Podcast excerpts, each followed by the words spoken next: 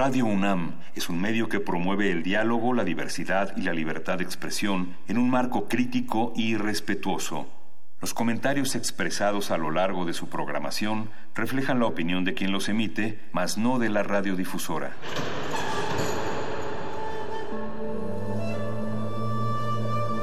Un templo para la apreciación del ser mediante el sonido. mediante el sonido. Para nosotros. El sol sale durante la noche. Nuestros gritos llevan la mesura del silencio. Y el descontento está lleno de baile y risas. A todo, incluso a nosotros, nos resistimos. La Universidad Ustedes y nosotros somos la Resistencia modulada. Después de una gira de alto impacto por diversos planteles de la UNAM, Voces en el Campus regresa para llevar la radio universitaria con las voces a las que pertenece. Eh, ¿Quién? Voces en el Campus es la transmisión especial que Resistencia Modulada grabará en tu plantel de las 12 a las 15 horas para retransmitirla en su horario normal, de las 20 a las 23 horas. Mantente al tanto de nuestra programación y nuestras redes sociales para saber cuándo estaremos en tu plantel. Radio Universitaria para los radio universitarios. Resistencia Modulada. Radio UNAM. Experiencia sonora.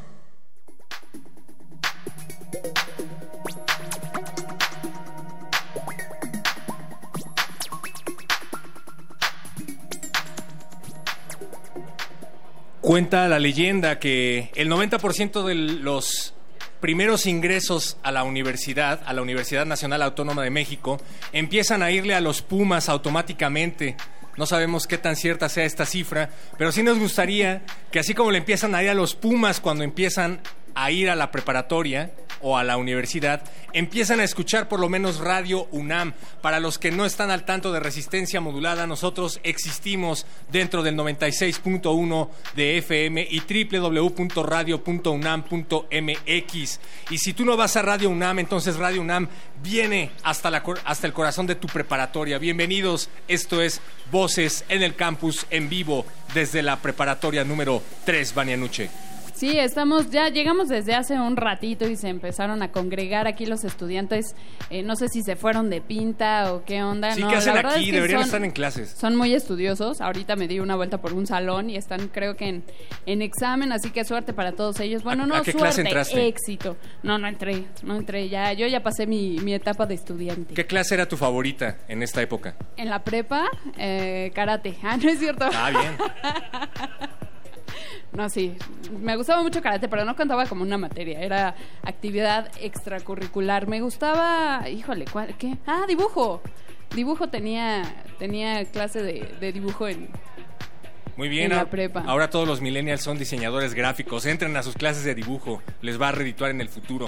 Sí. Muchísimas gracias, como bien dices, Vania, a todos los que ya se están congregando al aquí afuera de la cabina de cristal de resistencia En la modulada. principal, ¿no? Deberían estar en clase, pero agradecemos que hagan una excepción. Quédense porque a lo largo de estas tres horas de programación vamos a estar platicando con ustedes y también vamos a estar regalando música, vamos a estar regalando items de Radio UNAM, tenemos termos y tenemos bolsas ecológicas. No se olviden de que tía Ana, de la Dirección General de Atención a la Comunidad de GACO, está afuera de la cabina de cristal recibiendo sus peticiones para complacencias musicales. Es el momento de dedicarle a esa persona especial esa canción. Miércoles de especial. complacencias en Miércoles de resistencia modulada.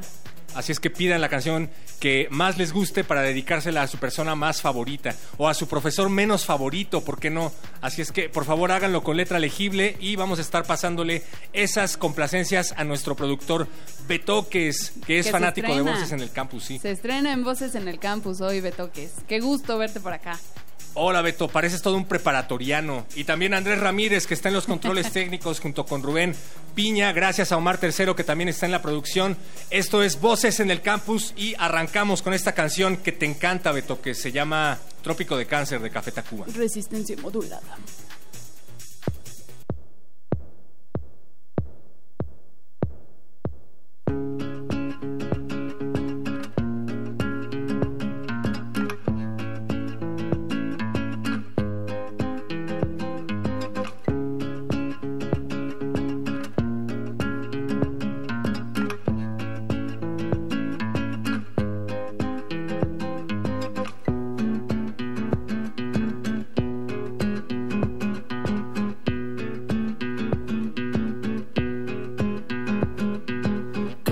Va salvador de la compañía si todavía hay mucho verdor?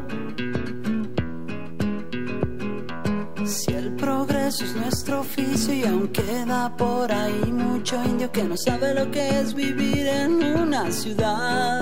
Como la gente. Que no ves que eres un puente entre el salvajismo y el modernismo. Salvador el ingeniero, salvador de la humanidad.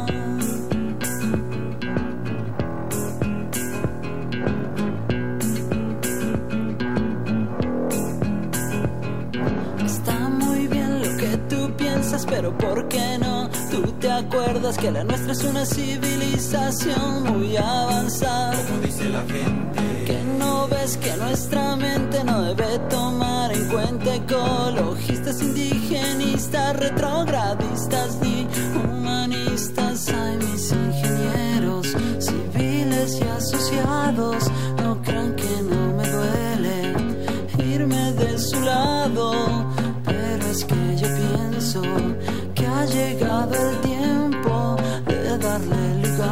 Los espacios sin cemento. Por eso yo ya me voy. No quiero tener nada que ver con esa fea relación de acción, construcción, destrucción. Mm. ¿Cómo es que te vas, Salvador, de la compañía si todavía hay mucho verdor?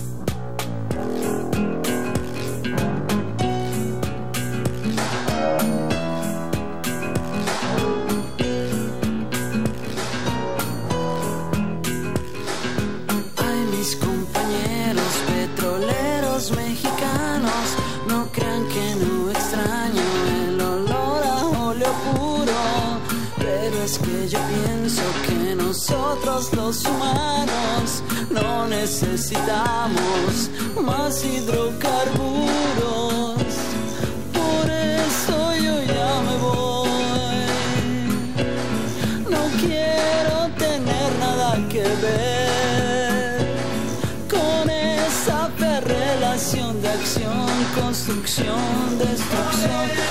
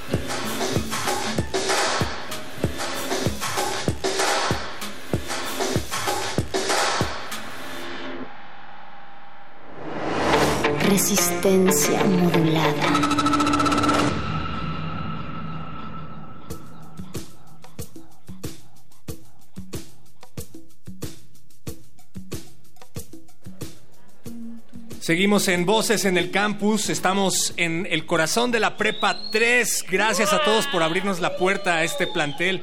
Y como les habíamos dicho, ya estamos recibiendo sus saludos y complacencias a través de Ana Benito, que está recorriendo la prepa con papelitos blancos para que ahí escriban sus complacencias musicales y sus dedicatorias. Gracias a los que ya nos están escribiendo, dicen por acá, a todos los que van en área 1, esta es su canción y nos pide algo de Yamsha. Órale. Eh, piden también Eres de Napoleón, dedicada al maestro Tino de computación y al maestro Alejandro de matemáticas, pero en especial al maestro Manso de física. Siempre piden algo de Café Tacuba y siempre piden Eres, fíjate. Pero bueno, gracias, gracias, dice por acá. De parte de Valeria, quiero mandar un saludo a Emily Mariana, además dedicarle Brillas de León Larregui. Ya llevas tres días sin bañarte, hasta brillas, como las estrellas. ¿Eso puso? No, ¿cómo crees? Es un meme. Dedíquenle una canción también a su querido director que ya se encuentra aquí con nosotros en la mesa, el licenciado Samuel David Cepeda Landa, licenciado en Economía por la Facultad de Economía de la UNAM, pasante de la maestría en Pedagogía en el campo de Gestión Académica y Política en México por la FES Aragón, profesor titular C de tiempo completo y definitivo, perteneciente a la planta académica y administrativa de la UNAM desde 1983. Tenemos aquí a un verdadero veterano de guerra. Bienvenido. Muchísimas gracias, les agradezco profundamente que estén aquí en este campo académico, fundamentalmente porque nosotros estamos preocupados y una manera de preocuparse es a través de la radio. La radio es un espacio maravilloso que poco a poco los alumnos han dejado de pensar en él y se, y se van hacia otros medios. Yo creo que es una gran oportunidad para que ellos, junto con nosotros, empecemos a imaginar. La radio es una pasión, una imaginación y una forma de ver la literatura, la poesía, la narración. Allá cuando lleguen a comunicación de la UNAM, que espero que varios lo hagan, se van a enterar de que los medios electrónicos o los medios de comunicación no, no mueren, sino que más bien se transforman o se trasladan a otras plataformas, como en el podcast, por ejemplo. Eh, estoy de acuerdo en que muchos ven YouTube, pero muchas de las tendencias en Twitter tienen que ver con la radio. Está por ahí... eh, está, Está vivo, Vivo. de reactor, está por Saludos ahí. Convoy, saludos al Patas también. Hay un montón de gente escuchando la radio y pues queremos que se acerque también a la radio universitaria el alumnado de la Prepa 3. Y esto lo hacemos gracias a que ustedes nos abrieron la puerta. Cuéntenos, por favor, ¿cuánto tiempo lleva dirigiendo la Prepa 3? Bueno, este es el segundo periodo. Estuve aquí en 2001-2005. Después me fui a trabajar la maestría. Estuve en el Consejo Académico del Bachillerato. Estuve trabajando también para la evaluación y el programa del, del bachillerato en, en Morelia. Y posteriormente regresamos a esto con el segundo periodo, dos años, y encontrando que lo más importante son los alumnos. Mi lema es el corazón de la prepa son los alumnos. Eh, tenemos una planta docente, básicamente de, de 217 profesores, incluyendo técnicos académicos, profesores de tiempo completo, asignatura. Tenemos una biblioteca con una gran capacidad, con más de 70 mil libros. 70 mil De 70 mil libros, tomos, y tenemos una, un espacio maravilloso donde pueden estar alrededor de 400 alumnos tranquilamente trabajando y tenemos un 25% de la población que as- asciende. Uno de los vacíos fundamentales es que el camino, llevarlos hacia los libros. Están trabajando mucho ellos con el Internet, pero queremos llevarlos también a la literatura y al trabajo directo de los libros, no abandonarlos como tal. Ahorita que menciona los libros, justamente eh, nos platicaba fuera de- del aire la oferta, la gran cantidad de libros que tiene en su biblioteca, una biblioteca enorme con más de 70 mil títulos, bueno, libros, ¿no? Ujú. Ejemplares, mejor dicho. ¿Y de esos cuántos, cuántos han leído más o menos? Yo creo que hay un trabajo muy interesante de ellos. Una de ellos y la gran preocupación es que tienen que tener el contacto con los planes, con el plan y programas de estudio. Buscamos fundamentalmente que los libros tengan que ver con el programa. Esa es una tarea que hacen los alumnos junto con los coordinadores y junto con todo el personal académico. La lucha es constante, no se queda simplemente cuando ellos llegan, sino día con día se trabaja. Buscamos que los programas estén cubiertos a través de los diferentes libros que están en la biblioteca. Buscamos en primera instancia que se cubra el programa. Ser de preparatoria, hay que decirlo, no es cosa sencilla. Hay un filtro que se lleva a cabo a través de un examen. Tienes que encontrar una cantidad de aciertos mínima para poder entrar a una prepa. Hay unas que tienen más demanda que otras. ¿Cuántos aciertos más o menos se necesitan para llegar aquí a la prepa 3? ¿Y cómo le hago para obtener mi pase directo a la universidad? En primer lugar, que estamos trabajando, no solo un servidor, sino toda la planta docente, eh, los trabajadores, todos estamos trabajando para construir la mejor escuela, estamos construyendo la identidad día con día. Hoy puedo estar, hoy podemos estar, perdón, muy orgullosos porque tenemos un puntaje de 106 a 124 aciertos. Ocupamos el tercer lugar de la demanda del bachillerato en la universidad y probablemente del país. Ok, O sea, puros niños genios aquí escuchando Radio UNAM. no mucho, no, no mucho, pero en realidad son maravillosos. Son, son dedicados, ¿no? Responsables y trabajadores. Sí, yo, yo estoy muy orgulloso de ellos. Muy bien. Sí, ah, por favor, dedíquenle también música a su director. Ahorita vamos a ver qué tal se llevan acá. Ah, licenciado Cepeda, eh, ahorita que hablábamos de las carreras y de, de cómo vincularnos con, digamos, con los medios, por ejemplo, mencionaban comunicación, eh, pero ¿qué sabemos qué área es la más demandada, digamos? Bueno, cuando yo estudiaba en la prepa hace muchos años, Sí, hace como se, 10, se ¿no? habían, se hacían cuatro divisiones, ¿no? Área 1, 2, 3, 4, que permanecen, digamos. Pero ¿cuál es la carrera o el, el área para la que más alumnos... eh, Para las que más aspiran. Sí, Bueno, Más eh, grupos, ¿no? Hay nosotros grupos. tenemos un objetivo fundamental que es la educación integral. La tarea se divide en dos. El cuarto y quinto año se divide para una formación integral y el tercer año es, tiene una característica fundamental de tener ese puente entendido para la educación superior. Es difícil, es una tarea muy difícil del bachillerato, pero se está cumpliendo prácticamente, puedo decir, en un 97%. ¿Por qué? Porque la demanda de cada una de las facultades de 128 carreras permite la gran preocupación que se tiene. Entre nosotros, una de las tareas fundamentales son los tutores. Tenemos más de 70 tutores que viene siendo un representante por cada, por cada grupo y él tiene la tarea de conducir, acompañar y ir en paralelo con los alumnos sobre esta preocupación que tiene hacia dónde caminar. Tenemos un área, vamos, difícil, le llamemos así, de lo que viene siendo el área experimental, pero sin embargo ahí tenemos grandes maestros como el área, eh, una preocupación del área de las matemáticas o el área 1, ¿no? Pero de ahí en fuera tenemos grandes asesores, tenemos asesores individuales. Sí, son dos tareas que se están cumpliendo bien, Bien. y creemos que la eficiencia terminal estamos acercándonos al 50% en tres años. muy bien. Maestro, yo vengo de una escuela, no voy a decir cuál, en donde desafortunadamente no teníamos tantas oportunidades extracurriculares, no teníamos una eh, planta académica tan grande, ni mucho menos. Y ya cuando entramos a la universidad y empecé a conocer a gente de preparatorias, de la prepa 3, de la prepa 2, de la prepa 1, me daba mucha envidia encontrarme con que tenían unas actividades extracurriculares en sus prepas envidiables, bien padres. ¿Qué actividades extracurriculares hay aquí en esta prepa? De todo, a mí me tienen sorprendido los maestros porque de repente puedo bajar y hay una conferencia, de repente puedo bajar, tenemos hoy, el año pasado y este año iniciamos con taller de robótica, que estaban fuertes los del Politécnico, hoy estamos representando también a la Prepa 3 en robótica. Ah, toma eso, Poli. De, de repente, por ejemplo, podemos bajar y estamos encontrando poesía. Acaba hace un mes y medio más o menos, tuvimos el cuarto coloquio de pensamiento matemático, tuvimos aquí de todos los planteles y de las FES, y entonces eso es importante porque logramos nosotros ocupar el tercer lugar y encontramos alumnos dedicados totalmente. También tenemos actividades sorprendentes, de repente tenemos una ofrenda que jamás uno le esperaba, tenemos una creatividad enorme de los alumnos, tenemos alumnos que de repente los encontramos en los pasillos cantando, tocando guitarra, el saxofón, en fin, es una prepa maravillosa. Y las actividades deportivas también nos comentaba ahí que son estrellas en el fútbol femenil. Cuéntenos. Quiero decirles que también deportiva. tenemos un equipo de fútbol femenil enorme, tenemos tres años consecutivos siendo los campeones y por cierto le hemos ganado a Prepa 5 cuando ellos tienen instalaciones mejores. Anda. No he dicho Prepa 5, pero les hemos ganado, ¿no? tenemos eso, también tenemos este lucha, tenemos básquetbol, tenemos fútbol varonil, tenemos ping-pong, muchas actividades que de repente los alumnos la hacen por sí solos, no necesitan a veces de repente al personal académico, sino ellos mismos son creativos. Maestro, ahorita mismo voy a intentar inscribirme a una de estas actividades que buena falta me hace. Queremos agradecerle por haber compartido eh, su tiempo aquí con nosotros en esta mesa. Felicidades. Felicidades a todos los alumnos de Prepa 3. Y pues ya para terminar, cuéntenos cuáles son los retos que hay que superar para los próximos años. Los retos que considero se van dando no se dan a futuro, sino se dan día por día. Diario tenemos un reto, diario un maestro tiene un reto en el aula, en, la- en el laboratorio, en el pasillo, en, la en el, en el- en el auditorio, tiene totalmente los retos cumplidos. A veces necesitamos fundamentalmente un poquito más de apoyo en todos los sentidos, pero tenemos una escuela que está repercutiendo día con día y estamos siendo, por supuesto, el corazón, de la, el corazón del bachillerato en el norte de la Ciudad de México. Muchísimas gracias por estar con nosotros. Esta es su casa. Bienvenidos. Esta es la universidad. Gracias por estar en este espacio académico. Muchísimas gracias. Territorio Justo Sierra.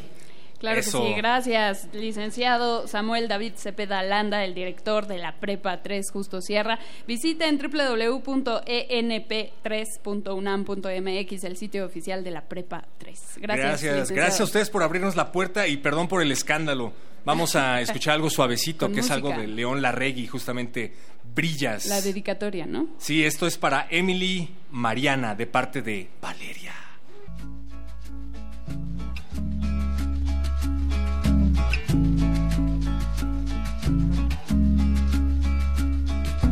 Nos dimos todo lo que se nos dio. Nos dimos todo eso y mucho más. Para después reconocernos otra vez. Y nos damos todo lo que se nos da. Nos damos todo eso y mucho más. Amanecer colgado de tus labios. Oh, brillas y brillas tan lindo y brillamos juntos entre pestañas. Divina, divina sonrisa, abrazo de luna, de luna llena.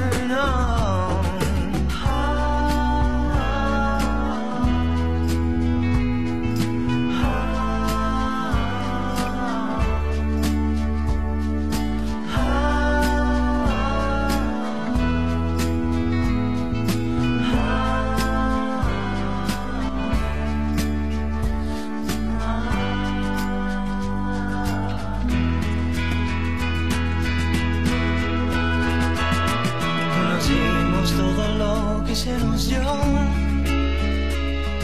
Nos dimos todo eso y mucho más. Para después reconocernos otra vez.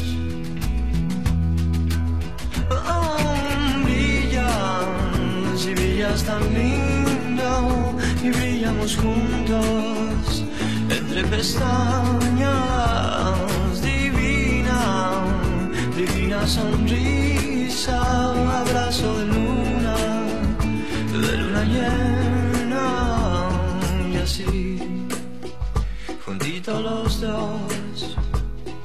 Así, lo que se nos dio, y así, juntitos los dos, y así, lo que se nos da.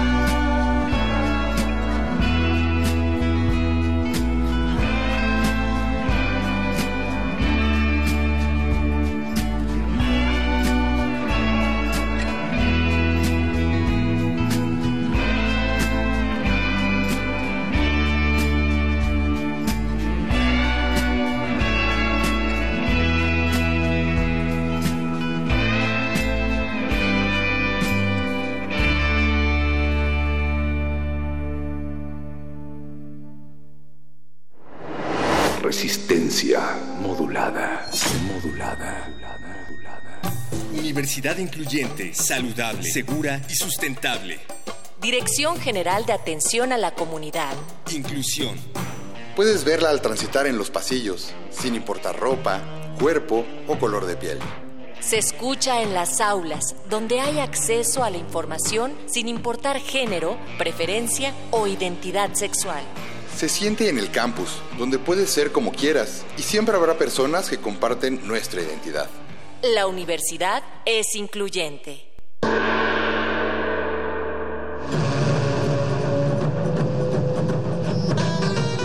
La felicidad puede estar escondida en los pequeños detalles, en una nube dorada, en un disfraz de murciélago o en un champiñón verde. No dejamos de jugar cuando nos volvemos adultos. Nos volvemos adultos porque dejamos de jugar. El calabozo de los vírgenes. Todo lo divertido va aquí. Martes, 22 horas. El calabozo de los vírgenes. Radio UNAM. Experiencia sonora.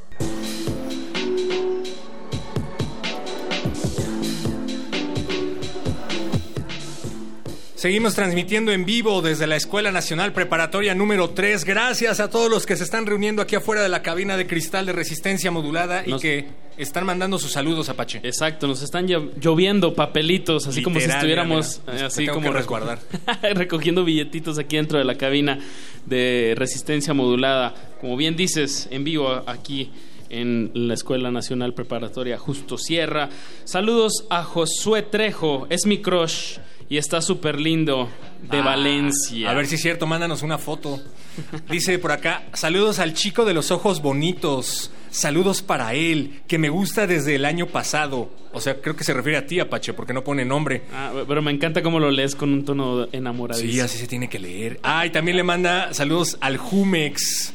Al Jumex Club de Aris. Yo pensé que verdaderamente había un chavo al que le decían el Jumex. No, Qué pero es increíble. un club y oí el varias Jum- risas. El Jumex Club. Saludos al Jumex Club de parte de Aris. Nos hacen otra, otra petición por acá. Le vamos a dar prioridad a las que estén dedicadas, Apache, porque eh, pues muchas vienen repetidas. Escuchan música para dormirse, niños. Escuchen música emocionante, que los despierte, que los motive. Kevin Gómez, quiero mandarle un saludo a mi novia, mi novia Michelle Navarro y dedicarle una canción, Arrullo de Estrellas de Zoé. Pero ya pusimos a León Larregui, ¿no? Bueno, pero lo vamos a poner ahí en la lista, a ver si sale. Una canción dedicada para Mariana de Prepa 9 de su mejor amiga. Le pide Río Roma, mi persona favorita. Ah, de parte de Daniela. Y aquí le pide, le dedican el perreo católico a la maestra Marina de matemáticas. Maestra Marina, eh, saludos. Ahorita estamos mandando todas nuestras peticiones a los etnomusicólogos de la producción de Radio UNAM. Eso suena muy bien, el sea- perreo católico. Sean pacientes, por favor. Muy bien, pues ahora sí vamos con el maestro Luis Gerardo Parra Casanova. Él es maestro de tiempo completo aquí, eh, bueno, con 40 años de servicio en la UNAM y pertenece al Colegio de Biología de aquí de la Escuela Nacional Preparatoria 3 Justo Sierra, egresado de la Facultad de Ciencias de la UNAM y es responsable de tres proyectos que nos va a estar platicando aquí, todos relacionados con, con ecología. Maestro, muy buenas, muy buenos días y buenas noches para la gente que nos está escuchando en la radio. Buenos días. Buenos días. Cuéntenos, por favor, maestro, de los proyectos Monitoreo Ecológico de Aves del Valle de México, una mirada a la biodiversidad a través de la fotografía científica y el monitoreo ecológico y ambiental de las aves. ¿De qué se trata? Mire usted, la UNAM tiene, a través de la Dirección General de Asuntos del Personal Académico, una serie de proyectos que uno puede meter, diseñar y meterlo Proponer para algo. ser evaluado. Ok. Si es aceptado el proyecto, nos ofrecen cierta cantidad de dinero para poder eh, trabajarlas. Y pues he tenido la suerte y, la ventaja de que he metido estos tres proyectos, todos en base a la cuestión ambiental. Porque pues eh, aquí en la preparatoria solamente vemos ecología, pero no cuestiones humanísticas, no nada humano. Por lo tanto, nos, eh, me comprometí conmigo mismo y algunos compañeros del colegio para que pudiéramos hacer este trabajo realidad. Y así fue, lo sometimos el primero, monitoreo ecológico y ambiental de aves, en el que pues pusimos a los jóvenes a visitar lugares, nos los llevábamos, por ejemplo, el Ajusco, 7 de la mañana, mes de enero. Qué frío. Pues sí, pero tenían que sentirlo, ¿no? Vivirlo. Claro. Eh, fuimos también al Desierto de los Leones y a otros lugares. Texcoco, supongo que hay mucha... Eh, no llegamos hasta el Estado de México, solo nos interesaba La ciudad. eh, la Ciudad de México. Muy bien. De ahí surgieron una serie de trabajos. Ay, qué lindo. Oh, wow, Nos es está mostrando un póster. Uy, yo sí se lo acepto. Un, un póster con la diversidad, supongo, de, del- del Valle de de, aves, México. de aves. Ajá. Son fotografías tomadas por los alumnos. Wow. Un póster de pájaros. E- e- ellos se dedicaban a tomar la fotografía, a poderlos eh, reconocer y hacer una estadística por especie y por, por población que nos encontrábamos. Generalmente salíamos en el mes de diciembre, ya que estuviera más entrado el invierno, para poder nosotros tener aves migratorias. ¿sí? Porque sí teníamos pues a, a- Las locales. a las locales, ¿no? Que sí llaman mucho la atención, pero más cuando llegan las migratorias. Les comento una anécdota que nos ocurrió ahí en el Ajusco precisamente. Sí, por favor. Eh, ya veníamos de bajada, era como las doce y media del día, muertos, porque con el frío pues también cala mucho esto. Y llegando a muy cercano al estacionamiento donde dejamos eh, la camioneta que nos transportaba, llegó un águila. La teníamos a tres metros de distancia del árbol y todo el mundo azorado porque de frente nos llegó el águila, se posó en la rama y nadie atinaba a sacar la cámara porque no se querían mover Para que no se espantara. para que no se espantara. Yo le revisé a ver si traía anillo, A ver si era de alguien. si era de alguien y no, era, era totalmente silvestre. Pues como pudimos nos fuimos alejando un poco para poder sacar las cámaras. En el momento en que ya casi todos tenían sus cámaras, el águila abrió sus alas. Impresionante. Por Posando. lo menos seis metros de longitud, las, las de punta a punta, las alas de las, del ave. Impresionante. ¿Es el águila que, que supongo que está en la bandera o es un otro tipo de águila? Eh, eh, no es águila, Águila real, real, es águila real. Oh, wow. Y, y fue verdaderamente impresionante. ¿Y, y no lograron sacarle la foto? Sí, sí, Ah, bien. sí, nos fuimos haciendo para atrás para no espantarla. Y ya que estábamos como a unos ocho metros de distancia, todo el mundo las cámaras, y el águila abrió las alas a punto de volar. Se detuvo, esperó las fotos, yo creo. Bueno, eso es lo que comentábamos, ¿no? Y después se fue. Pero fue algo muy impresionante tener un águila silvestre enfrente de nosotros y posando. Maestro Luis, eh, en un sentido muy general de un ecosistema, ¿qué importancia tienen las aves eh, en, en la regulación de, de cualquier ecosistema? Sí, mire usted, por ejemplo, evitar plagas, Exacto. Número uno. Si hay muchos insectos, Pero- es como un buffet para Eh, ellos. ¿no? Exactamente. Y desde las 6 de la mañana, ¿eh? ahí nada de que a las 10 empiece el almuerzo. 6 de la mañana. Otro es la diseminación de, semillas. Interesante porque eso nos ha permitido ver cómo se ha vuelto a poblar algunas, eh, algunos lugares que ya estaban dados prácticamente como de baja porque no tenían suficiente vegetación. Pero eh, de unos cinco años para acá ha llegado una muy buena población de diferentes especies, lo que nos ha permitido dar una, una condición también muy especial. Pero aquí lo importante son los alumnos, Que los ponemos en contacto con la naturaleza, que vamos a lugares, por ejemplo aquí eh, la Sierra de Guadalupe, que es muy poco visitada, pero que tiene aves impresionantes, lo que nos ha permitido llevar una secuencia de investigación ornitológica, pero también una parte humanística.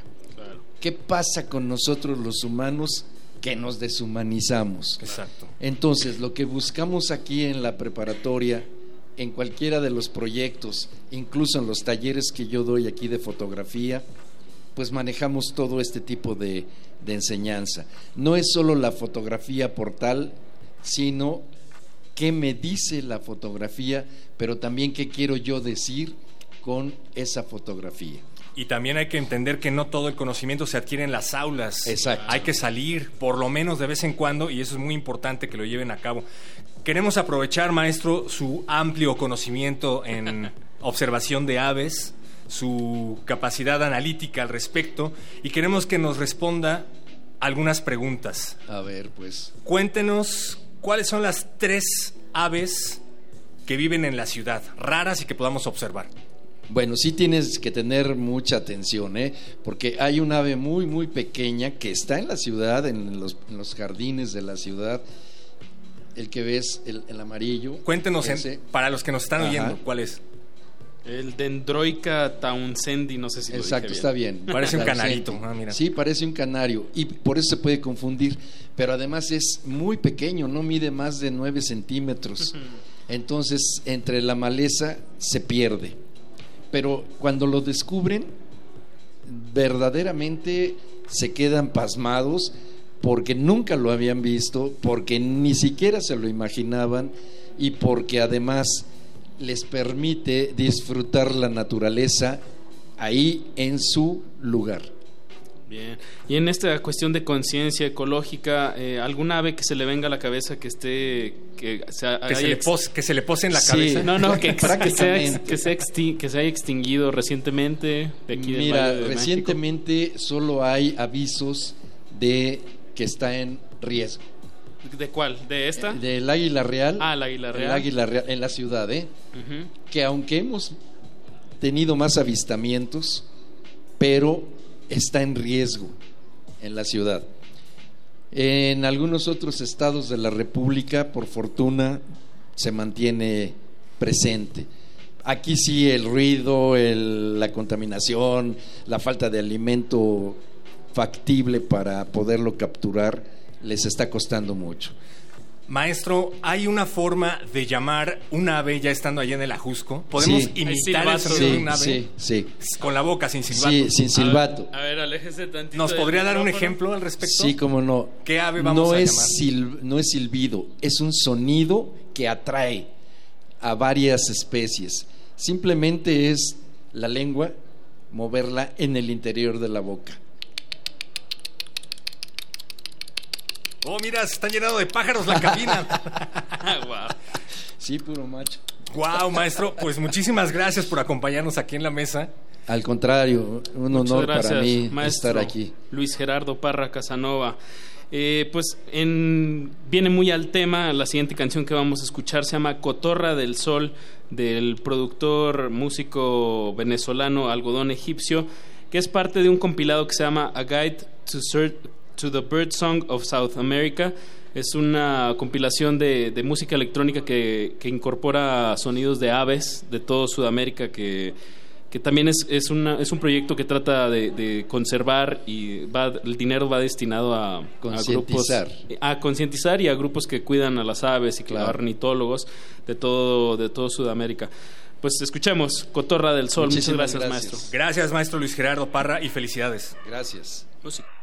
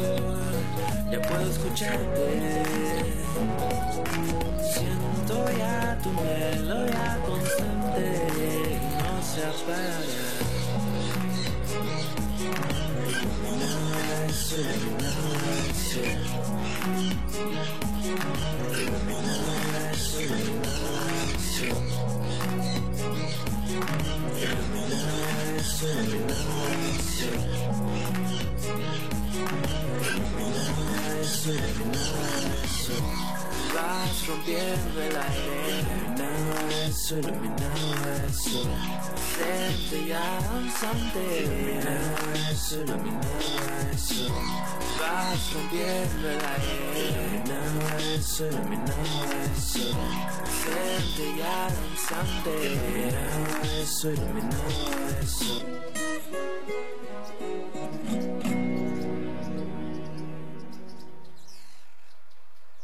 Universidad incluyente, saludable, segura y sustentable. Dirección General de Atención a la Comunidad. Sustentabilidad.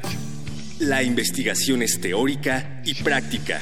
Ponemos el conocimiento al servicio de lo más importante, el planeta. Cada botella puede reciclarse, cada litro de agua puede tratarse. Fomentamos opciones de movilidad sustentable y el ahorro de energía. Promovemos acciones para reducir nuestro impacto sobre el planeta y ofrecer alternativas para nuestro país. La universidad es sustentable.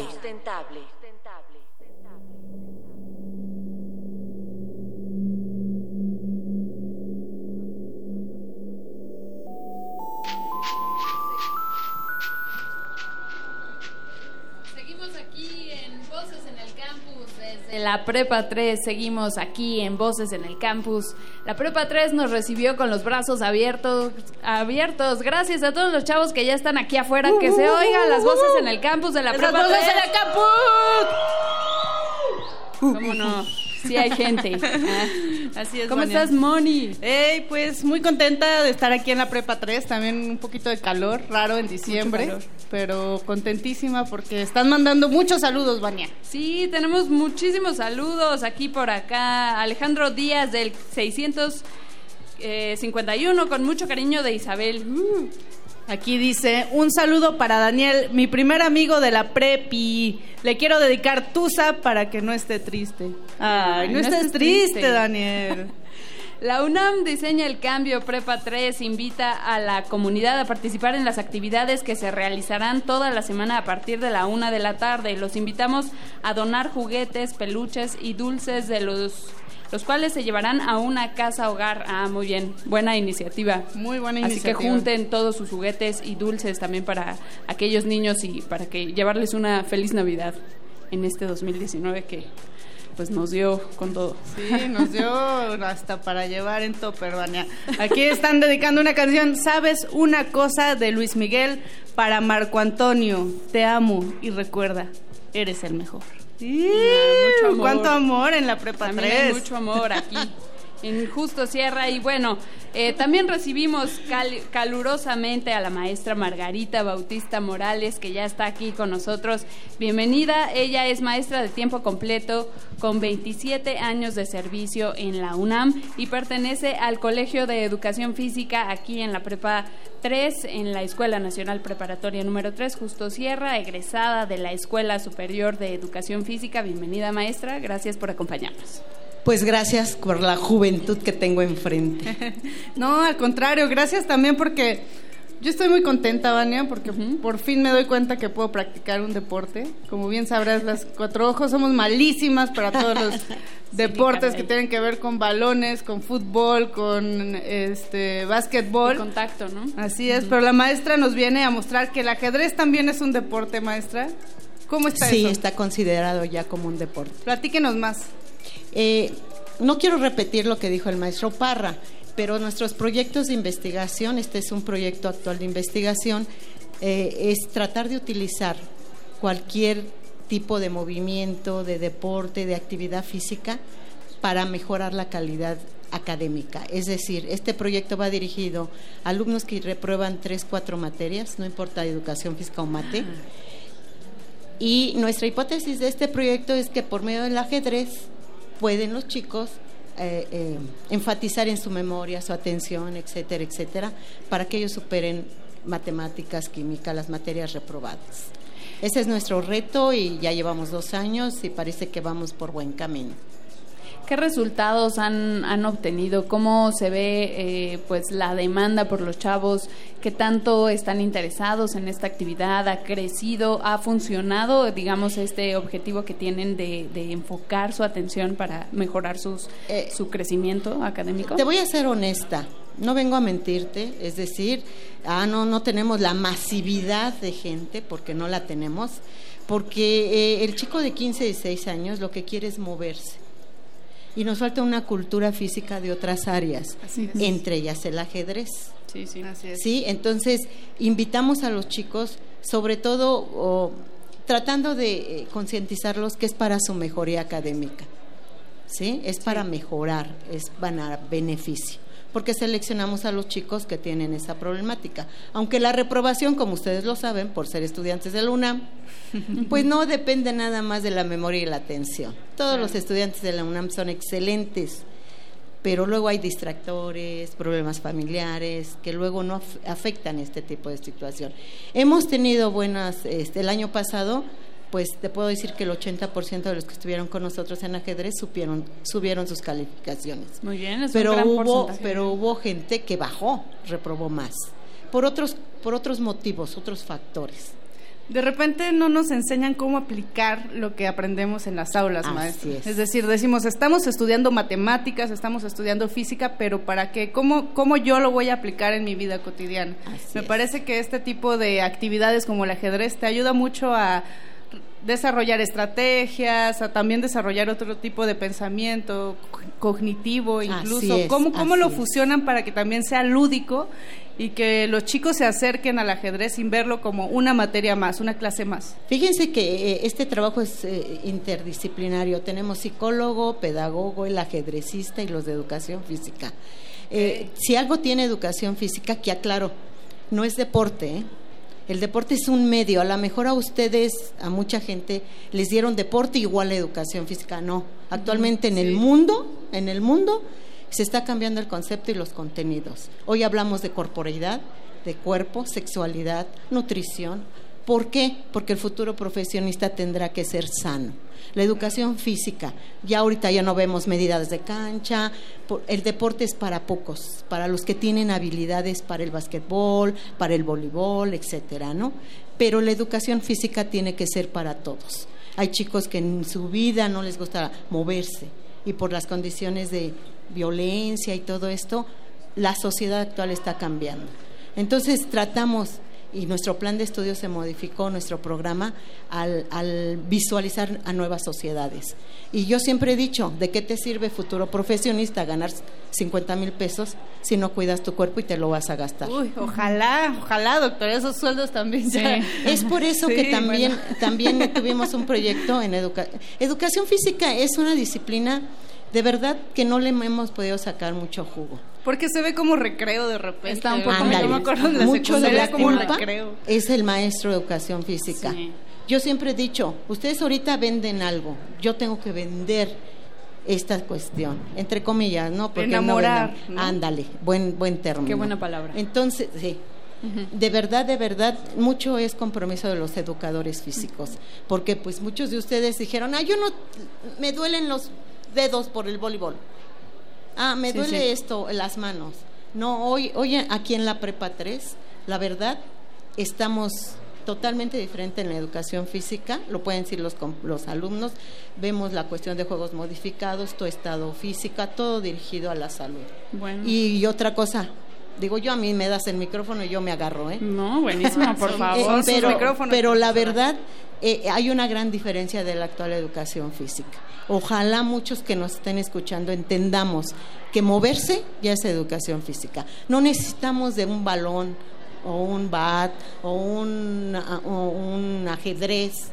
necesitamos movernos en los espacios que tengamos. Sí, Sí, de acuerdo. Movimiento es energía. Sí, sobre todo en este país en el que la obesi- los niveles de obesidad son alarmantes y parece que diario, en lugar de crear más conciencia y de, de reflexionar sobre este aspecto y disminuir estas cifras, ¿no? Van en incremento. Entonces, eh, me parece fundamental que hay- haya estos espacios, estos proyectos, estas actividades de difusión sobre el movimiento, sobre, eh, pues, eliminar el sedentarismo, ¿no? Que cada vez está consumiendo más a nuestra La sociedad. conciencia del cuerpo, Vania. Claro, y sobre todo también el cerebro, que olvidamos que es pues el órgano más importante que tenemos, ¿no? Y maestra Margarita Bautista, ha llegado la hora más picuda. Tenemos una dinámica.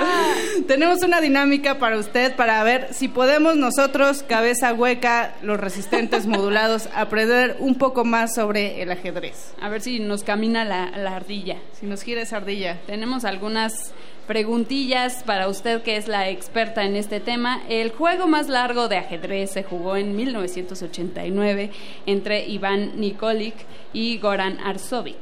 ¿De cuántos movimientos constó la partida? Opción A, 200 movimientos. Opción B, 269 movimientos. Opción C, 5.949 movimientos. ¿Cuál es la opción correcta? Está difícil, maestra. La verdad no lo sé, yo no soy la especialista de ajedrez. Aclaro, esa es, esa es otra situación, es lo que les intento decir. La especialista de ajedrez no soy yo, yo soy de educación física. Muy bien. Que no debo de, de- de saber, vaya, debo de saber muchas cosas. Pero en este proyecto, el especialista especial, yo te muevo las piezas, claro. Pero si me dices jugadas y de eso, pues no. Bueno, Háblame, nada más para que no se queden con la duda. da- Ay, sí. Con la duda, para que no se queden con la duda, pues se los vamos a decir para aquellos que no lo saben. 269 movimientos fueron los que se eh, realizaron en esta importante partida de 1989. Entonces, para que lo sepan, y nada más, eh, otra, otro dato curioso, a ver, ¿de qué idioma proviene la frase jaque mate? Tun, ¿No? De árabe. Por acá soplaron un poquito. Más o menos, no. Viene del persa y significa el rey ha muerto. Muy bien. Perfectamente bien contestado, Moni. Ah, es que Muy bien. soy fan del ajedrez, Vania, algo que tú no sabes. Su talento oculto. Muy bien. Pues muchísimas gracias a la maestra Margarita Bautista Morales. Ella es la responsable del proyecto Infocap, el ajedrez como medio para la superación académica del adolescente. Muchísimas Nada gracias. más una puntualizo, porque se puede pensar que ya olvidamos el deporte. No. Por ejemplo, en esta prepa no tenemos natas- una alberca y tenemos el segundo lugar de interprepas. Muy bien. Entonces, eh, eh, a veces se trabaja de otra manera la educación Claro. física. Y tenemos niñas a nivel internacional de ajedrez, por ejemplo. Te la traigo y ella así te puede decir un montón. Pero les agradezco. Invitamos a todos nuestros compañeros, Eso, alumnos, todo mundo, integrarse al, al ajedrez. Claro que y sí. eh. también hay que decirlo porque hay que decirlo el apoyo que la escuela, la misma UNAM nos ha dado. Abierta la invitación para todos que se inscriban al ajedrez. Muchísimas gracias, maestra Bautista, y nos vamos con el perro muchacho que les tiene una sorpresota. Ya está por ahí el perro, va caminando afuera de la cabina resistente. Amiguitos de la Escuela Nacional Preparatoria número 3, tenemos regalos. En esta bolsa ecológica de Radio UNAM. Se encuentra una libreta que nuestra querida edecán Omar Tercero me va a ayudar a sacar. Ven, Omar, por favor. Saca la libreta para que la vean. Y también contiene un termo de Radio UNAM para que traigan su agua a las clases y desde luego una pluma. Esto se va para la primera persona que se acerque y responda y nos haga un ruido de ave. ¿Se acuerdan del profesor que tuvimos hace un momento y que nos dijo cómo se tiene que hacer el ruido de las aves? La primera persona que se acerque y nos diga cómo llamar un ave se va a llevar esta bolsa con una libreta, con un termo y con una pluma. Es una librolsa de Radio UNAM. ¿Nadie se quiere acercar? Por favor. Pero si hay muchísimas personas aquí que saben cómo llamar un ave, no tienen que hacerlo. ¿Que no saben silbar? A ver, ya tenemos aquí a un valiente. ¿Cómo te llamas, hermano? Daniel. ¿Cuántos años tienes? Eh, 16. ¿Qué, qué grado estás estudiando? Quinto año. ¿Cómo llamas a un ave según los parámetros del profesor que entrevistamos? Am, pues la verdad acabo de llegar hace rato, pero yo deduzco que para llamar a un ave tienes que hacer... Otra vez, por favor.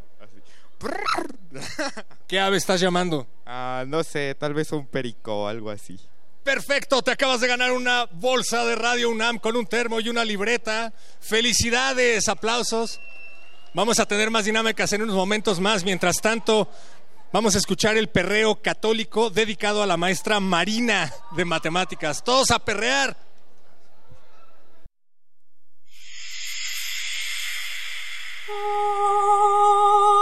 ¡Hijo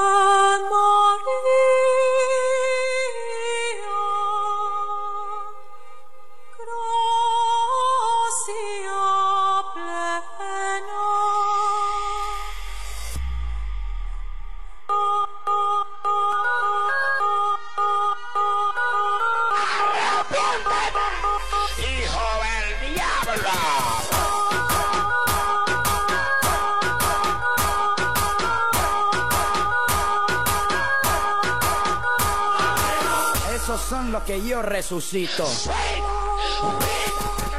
es un perreo de esos que te vuelve loca. Este es un perreo de esos que te vuelve loca. Este es un perreo de esos que te vuelve loca. Loca, loca, loca, loca. Este es un perreo de esos que te vuelve loca. Este es un perreo de esos que te vuelve loca. Este es un perreo de esos que te vuelve loca. Loca, loca, loca, loca. Este es un perreo, un perreo, un perreo. Este es un perreo, este es un perreo. Este es un perreo, un perreo, un perreo.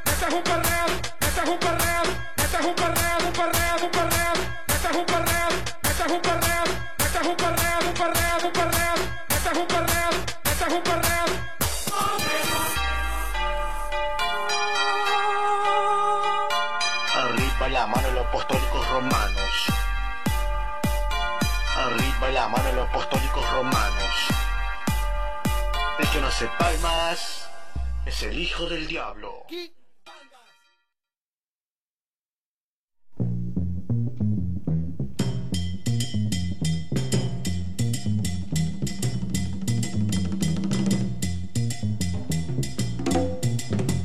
Tenemos más saludos, dicen por acá, perreo rules, perreo católico, pónganlo. Ya, tranquilos, ya lo pusimos, pues. Y nadie se paró a perrear. Lo que es lo que acaban de escuchar y les recordamos que estamos totalmente en vivo desde la Escuela Nacional Preparatoria 3 aquí al norte de la bellísima Ciudad de México.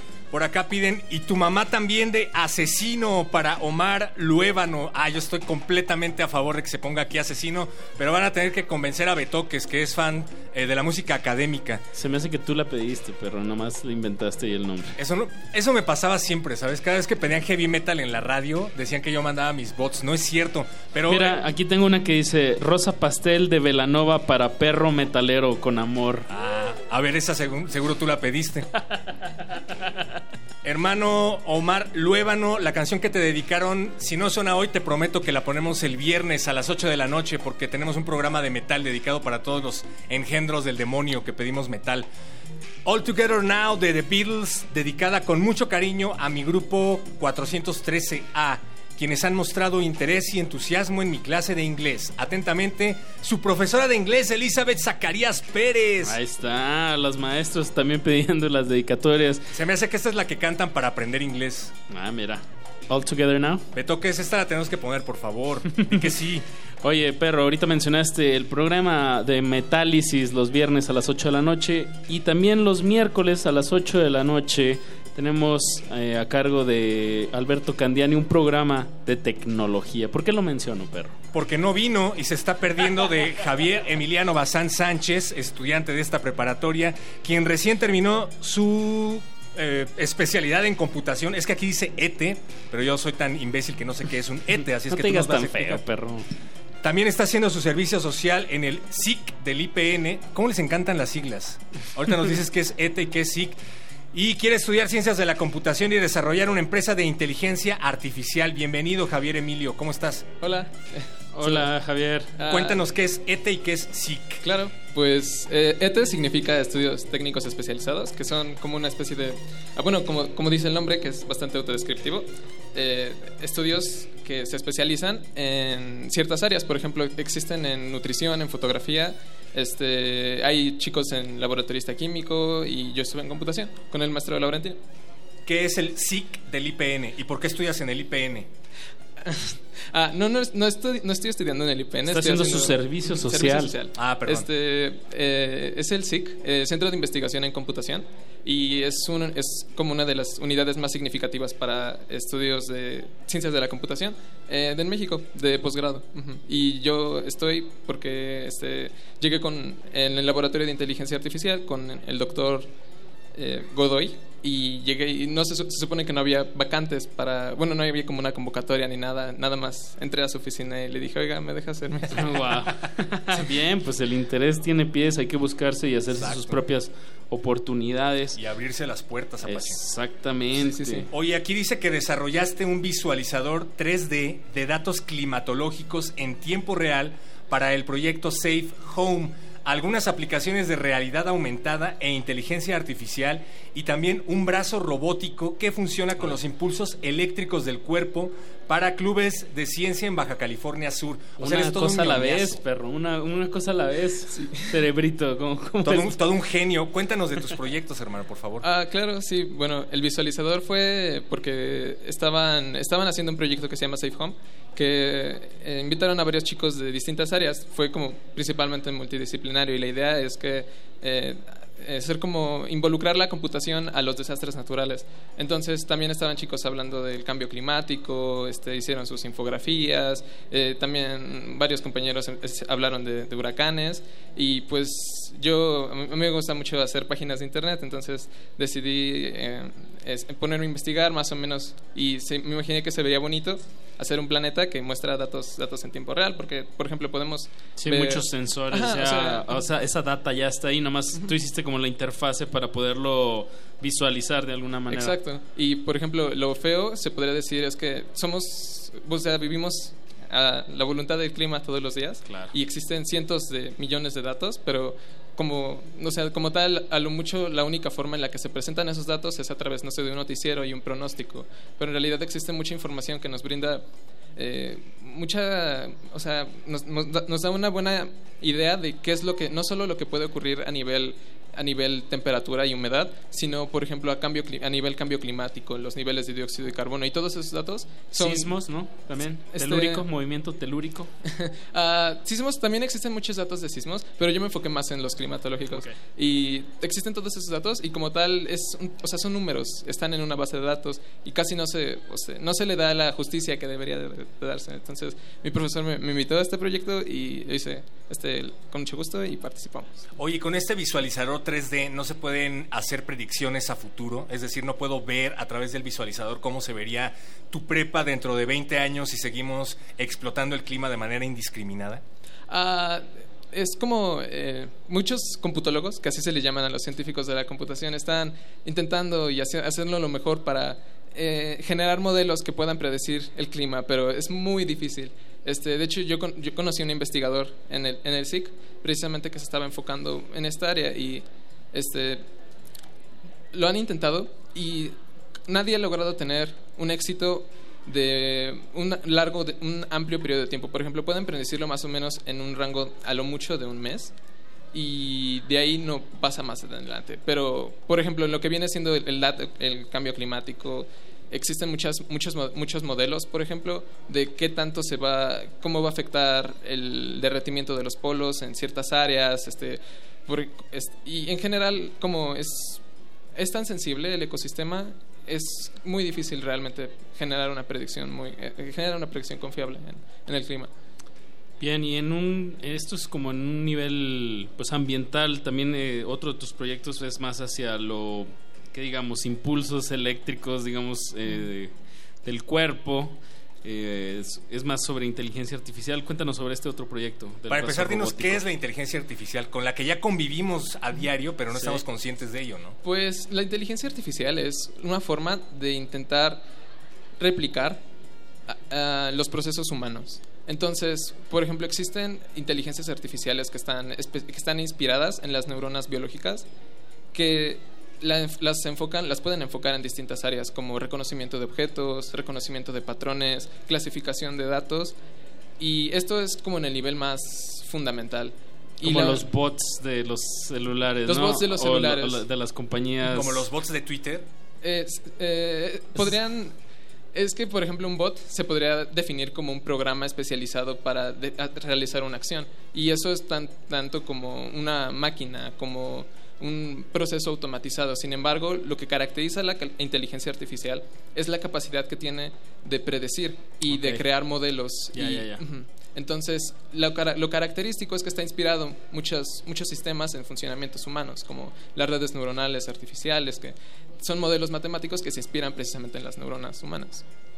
Oye, está súper interesante todo esto.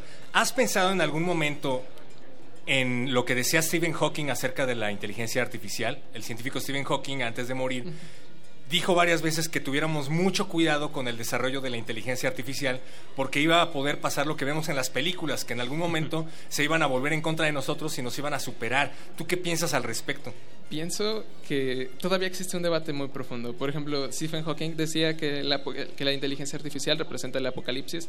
Eh, Elon Musk, que es muy famoso también, dice, este, tiene sí, opiniones muy fuertes acerca de la inteligencia artificial. Dice que va a ser el fin de la humanidad. Pero, por ejemplo, eh, Jean LeCun, que es un científico de la computación francés que ganó el premio Turing, que es el equivalente al premio Nobel para científicos de la computación, dice que están todos mal que en realidad la, computa- la inteligencia artificial ahorita es muy tonta. Y si en algún momento llegase a ser lo que se conoce como la singularidad tecnológica, que es el momento en donde la tecnología va a superar al humano, entonces eso falta todavía mucho. Si es que llegase a pasar, falta mucho. Y luego están, por ejemplo, las personas que dicen, ok, no, nos va a sustituir porque el principal daño de la IA es que hace nuestro trabajo por nosotros.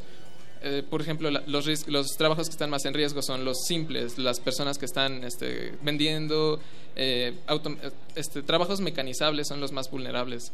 Entonces, está esa, está esa posición de que tal vez ese sea el, como el arma de la inteligencia artificial. O sea, pero no es algo completamente descabellado, es algo que puede tomar muchísimos años, pero que puede ocurrir en un momento. en un Puede, momento. puede ocurrir, pero lo que sí ¿Y dicen por qué es que- seguimos estudiando inteligencia artificial? Nos van a conquistar las máquinas. Eh, este, es, es la idea de que eh, la, la IA no se va a levantar en un robot y nos va a empezar a asesinar a todos a menos de que alguien la programe para haga eso. Pero el riesgo más significativo es cómo está automatizando trabajos. Muchas personas pierden y su nuestras empleo. relaciones humanas, ¿no? También. Ah, sí, La sí, sí. interacción. Sí, la interacción. Por ejemplo, Facebook tiene una, di- una división muy fuerte de inteligencia artificial que se encarga de decidir quién y cuándo va a haber ciertos anuncios. Entonces, tienen todo este estímulo intrínseco en nuestra persona y af- realmente afecta a qué es lo que hacemos cada día. Y de cierta forma, tú. la inteligencia artificial ya nos está controlando. Claro, eh, hasta en, en tu votación, perro. Hasta Sí. ¿Por quién votas? Yo voté por ti, Apache. Ah, una inteligencia artificial me lo pidió. Querido Javier, ¿has pensado en algún invento que pueda revolucionar a la humanidad, pero que no podamos desarrollar hoy por hoy debido a nuestra limitada tecnología y que sí se pueda llegar a hacer dentro de, qué sé yo, 10 años? Un experimento. Teóricamente Un experimento, un invento que sea teóricamente posible, pero que no sea posible desarrollar hoy, pero que puedas dejar algo como, como plasmado en papel para que tus nietos lo puedan desarrollar. Ah, pues, por ejemplo, hay muchas personas intentando replicar el cerebro. Así, replicar el cerebro. O sea, muchas hipótesis. Es fascinante para. Ha fascinado a la ciencia, a la, a la ciencia ficción por Claro. años. Este, Asimov haciendo robots. No sé qué tanto. Hasta qué punto una máquina puede, puede ser un Que humano. tú puedas ¿no? mover la conciencia a través, Ajá. si nada más fuera el puro cerebro y meterlo en otro cuerpo, ¿no? Para Exacto, vivir por siempre. Sí, sí, esa idea es algo que sabemos, es sería técnicamente posible porque las neuronas o los procesos neurológicos Son impulsos son impulsos, son ceros y unos, son sí y nos, que es como lo fundamento, el fundamento más, no- más, más básico de la lógica. Y pero no tenemos la capacidad computacional ahorita. Nuestros cerebros tienen una cantidad extraorbitante que ni siquiera podemos, o sea, números muy muy amplios de operaciones por segundo y no tenemos la capacidad de cómputo. Eso sería un experimento. Sí, son exponenciales, ¿no? Son muchísimas variables, no solamente ceros y unos. Sí, sí, sí. Pues, ja- eh, pues vamos con música. Javier. Javier Emilio Bazán Sánchez, muchísimas gracias por haber participado con nosotros, por hacernos sentir más tontos. y te queremos dedicar la siguiente canción que nos han estado pidiendo muchísimo desde que llegamos aquí a la prepa. Creo que es una decisión de nuestro productor. No, no, no, han llegado Creo como cinco o seis papeles que nos han estado pidiendo la misma canción. Es hora de ponerla, Pache. Ah, bueno, se llama Alienation, creo que viene, viene al tema. Sí. Y es de, de Holy Hernon, Herndon. Mira, por eso necesitamos inteligencia artificial, ¿ves? Una, una IA hubiera podido decir Holy Herndon. Exacto. Seguimos en Voces en el Campus.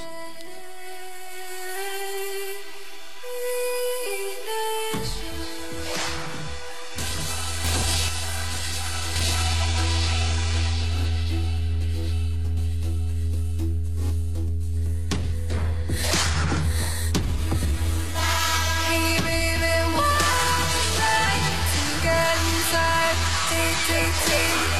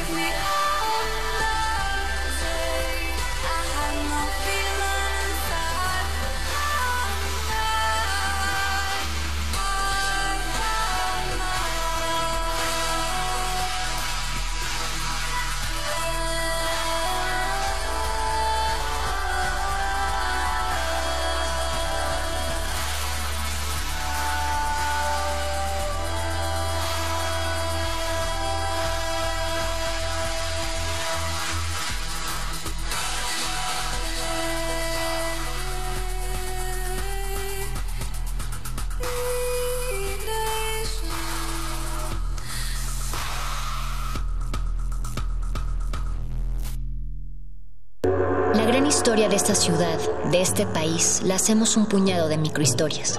Un ecosistema de millones de organismos que se unen, a veces en un grito de justicia, otras al ritmo de los cuerpos coordinados.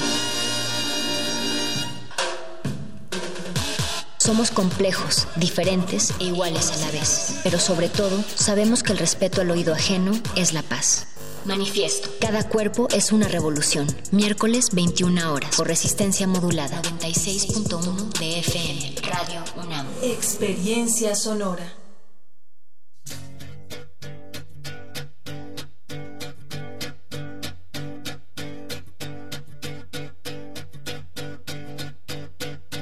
One, two, three, four. Can I have a little more? Five, six, seven, eight, nine, ten. I love you. A, B, C, D. Can I bring my friend to tea? E, F, G, H, I, J. I love you. Boom, boom, boom, boom, boom, boom. Sail the ship. Boom, boom, boom. Chop the tree. Boom, boom, boom. Skip the rope. Boom, boom, boom. Look at me together now. All together now. All together now. All together now. All together now. All together now. All together now. All together now. Black, white, green, red, Can I take my friend to bed. Pink, brown, yellow, orange, and blue. I love you. All together now. All together now. All together now. All together now. All together now. All together now. Together now. All together now. All together now. All together now. All together now. All together now. All together now. All together now. All together now. Boom, boom, boom, boom, boom. Sail the ship. Boom, boom, boom. Chop the tree. Boom, boom, boom. Skip the rope. Boom, boom, boom. Look at me. All together now.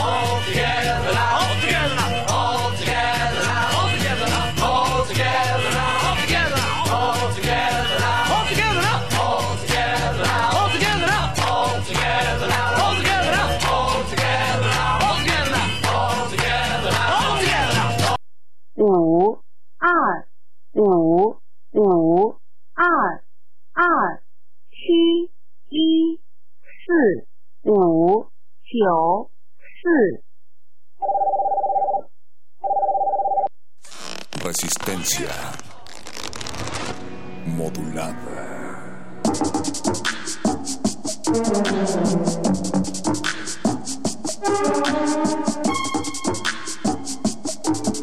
Acabamos de escuchar.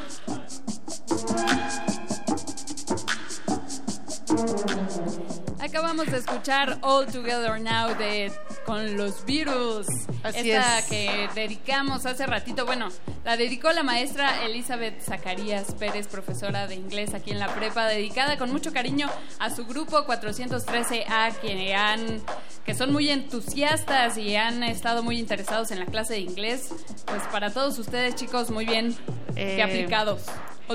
Y que ha aplicado el productor también Betoques, que se puso esa rolita muy asertivamente. Y ya está con nosotras, Vania, el maestro Antonio Lubiano Flores, que es maestro en artes visuales de la FAD de la UNAM y pertenece al equipo de autores de la Guía de Dibujo Constructivo 2 del programa 2018 en la Escuela Nacional Preparatoria.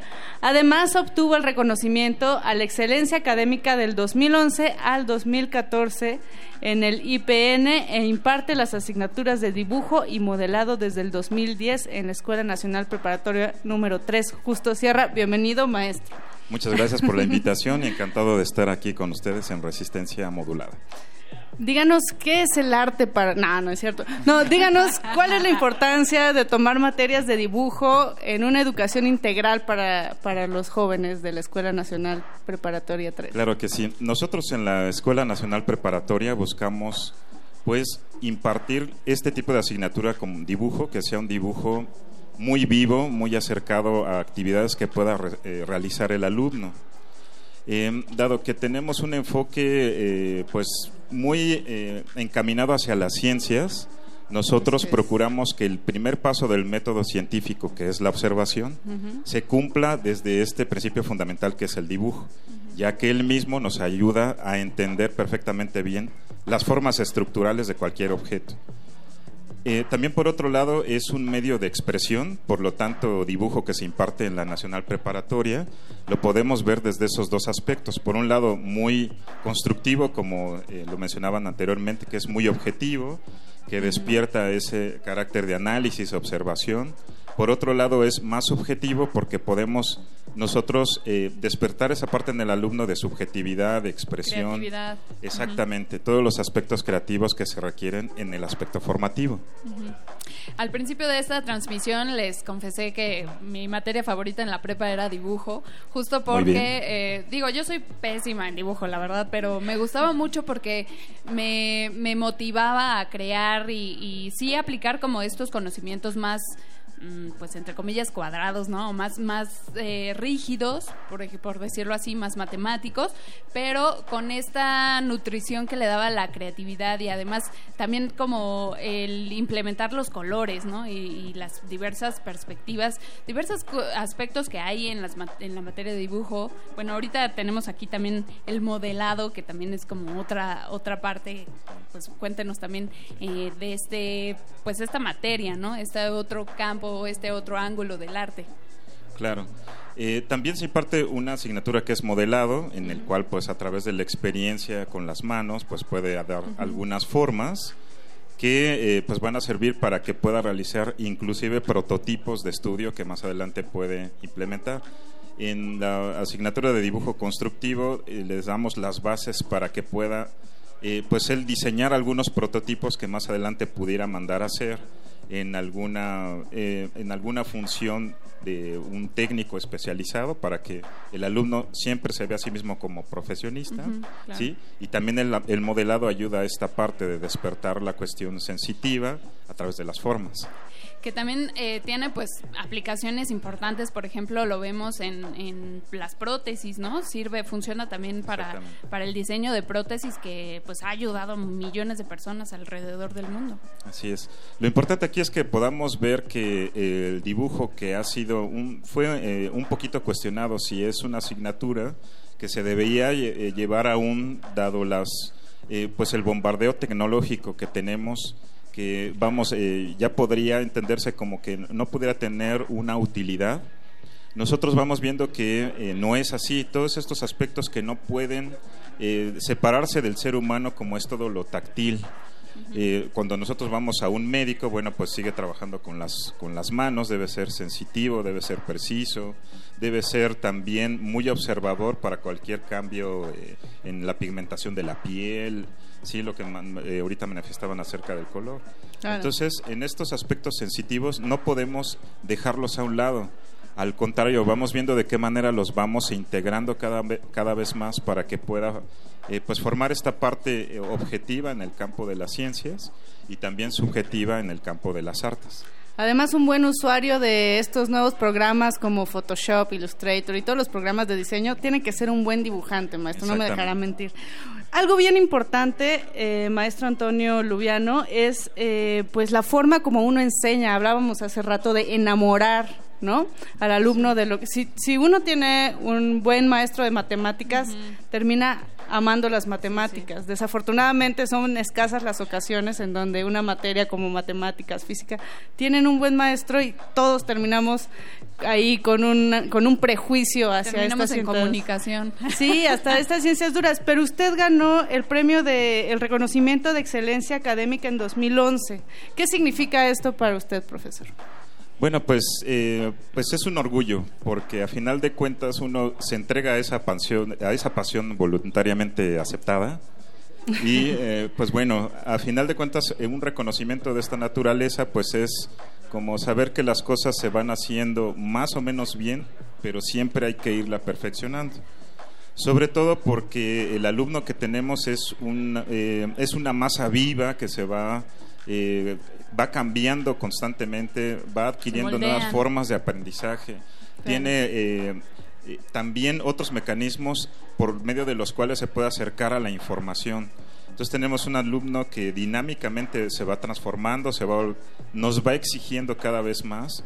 Entonces, que nosotros obtengamos un reconocimiento, bueno, pues nos va diciendo que vamos bien, sin embargo, hay que adaptarse a esta, pues a esta vorágine que va en transformación con- eh, a la par del alumno. ¿no? Claro, al siglo XXI. Claro.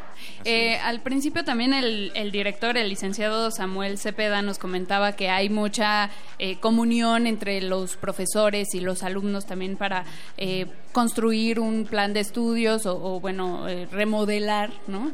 En las materias en pues en afán de mejorar su conocimiento. Entonces, pienso, por ejemplo, en todo este auge que tienes, se ha puesto muy de moda eh, en las artes gráficas, ¿no? O mejor dicho, el- los cómics, ay, ¿cómo? Eh, ¿Novela narrativa, gráfica? gracias, novela gráfica, sí.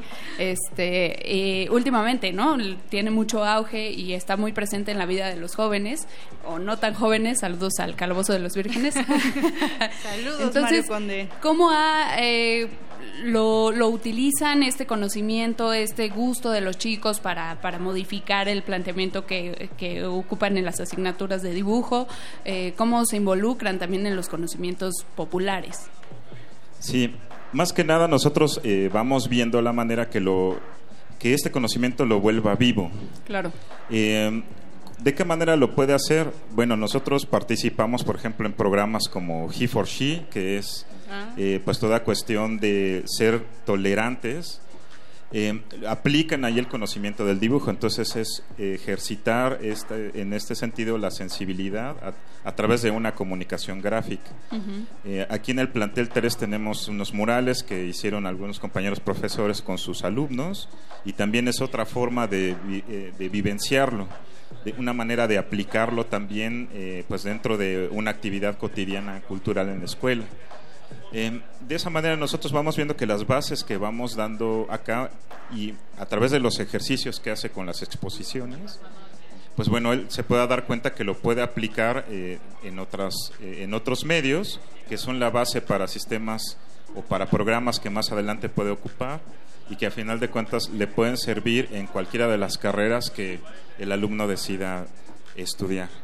Perfecto, profesor. Pues ya por último, díganos, ¿cuál es su trabajo ideal como dibujante? Si usted pudiera ingresar, no sé, a Pixar, a DC Comics, ¿cuál, cuál sería su trabajo ideal en esta área del dibujo? Pues mira, como gusto hay un eh, hay una pintura que me encanta que es de Egon Schiele que se llama Madre Muerta, pero por toda la expresividad que tiene y la y la vida que muestra a través de un cuadro muy expresivo sobre la muerte.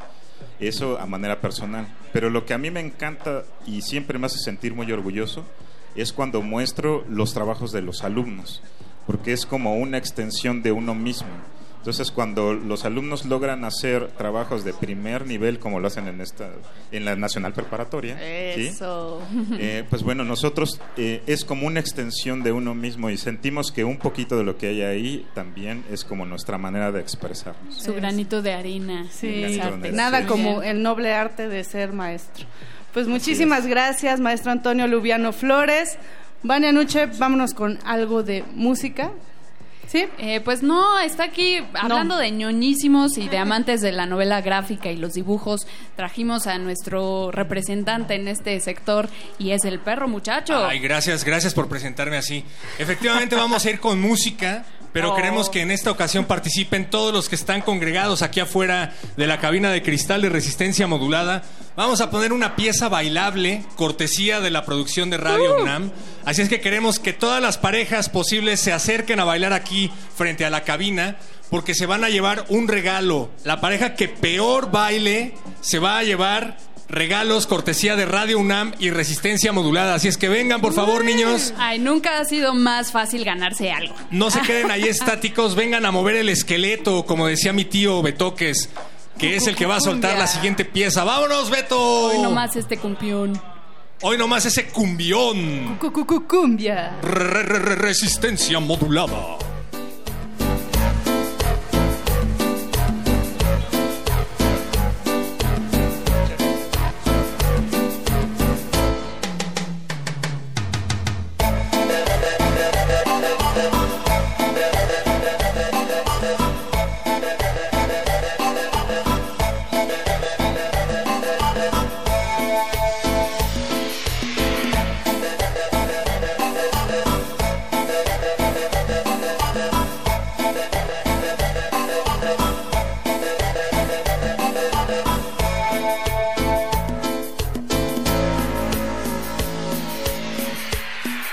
Sí, miren, estamos transmitiendo en vivo desde la Prepa 3, que suena así. Ya tenemos a la primera pareja de baile. Soy un gigante verdad.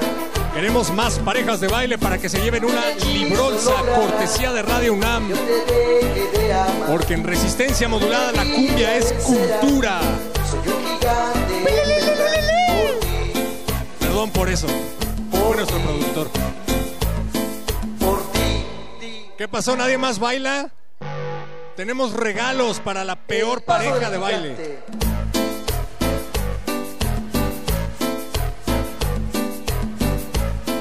Esos metaleros que se ponen a bailar cuando suenan las cumbias en la fiesta de su tío, vengan por favor.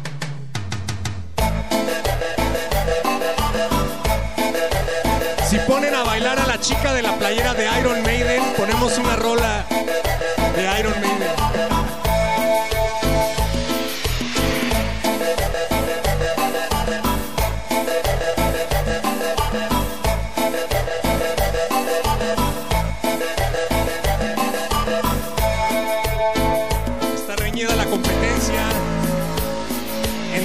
De chicas Soy, soy un gigante de y la pareja de chiques.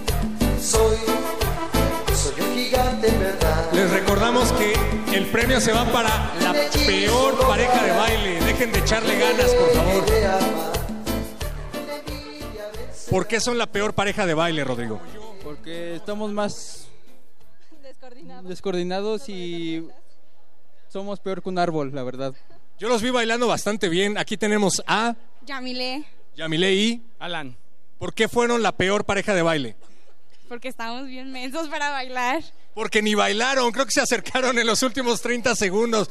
Es una buena estrategia. Y aquí tenemos a Aileen, que bailaste con alguien más, pero que ya se escondió. Edith. Edith, ¿qué tal bailaron ustedes? Uy, fuimos lo mejor. Por eso no ganaron, ¿ven? Y por último tenemos a la pareja conformada por Marbella. y Diana. en una escala del 1 al 10, ¿qué tal bailaron ustedes? Menos 10. Todos quieren ganar. Bueno, pues está reñida la competencia. Omar, tercero, ¿quién se lleva la librolsa? Yo voy a ser el juez. Ustedes fueron la peor pareja, compañeras. Pero todos llevan regalo, ¿eh? Todos se llevan un regalo cortesía de Radio UNAM. Quédense, seguimos en Voces en el Campus. Los mandamos con Apache y con Paquito de Pablo.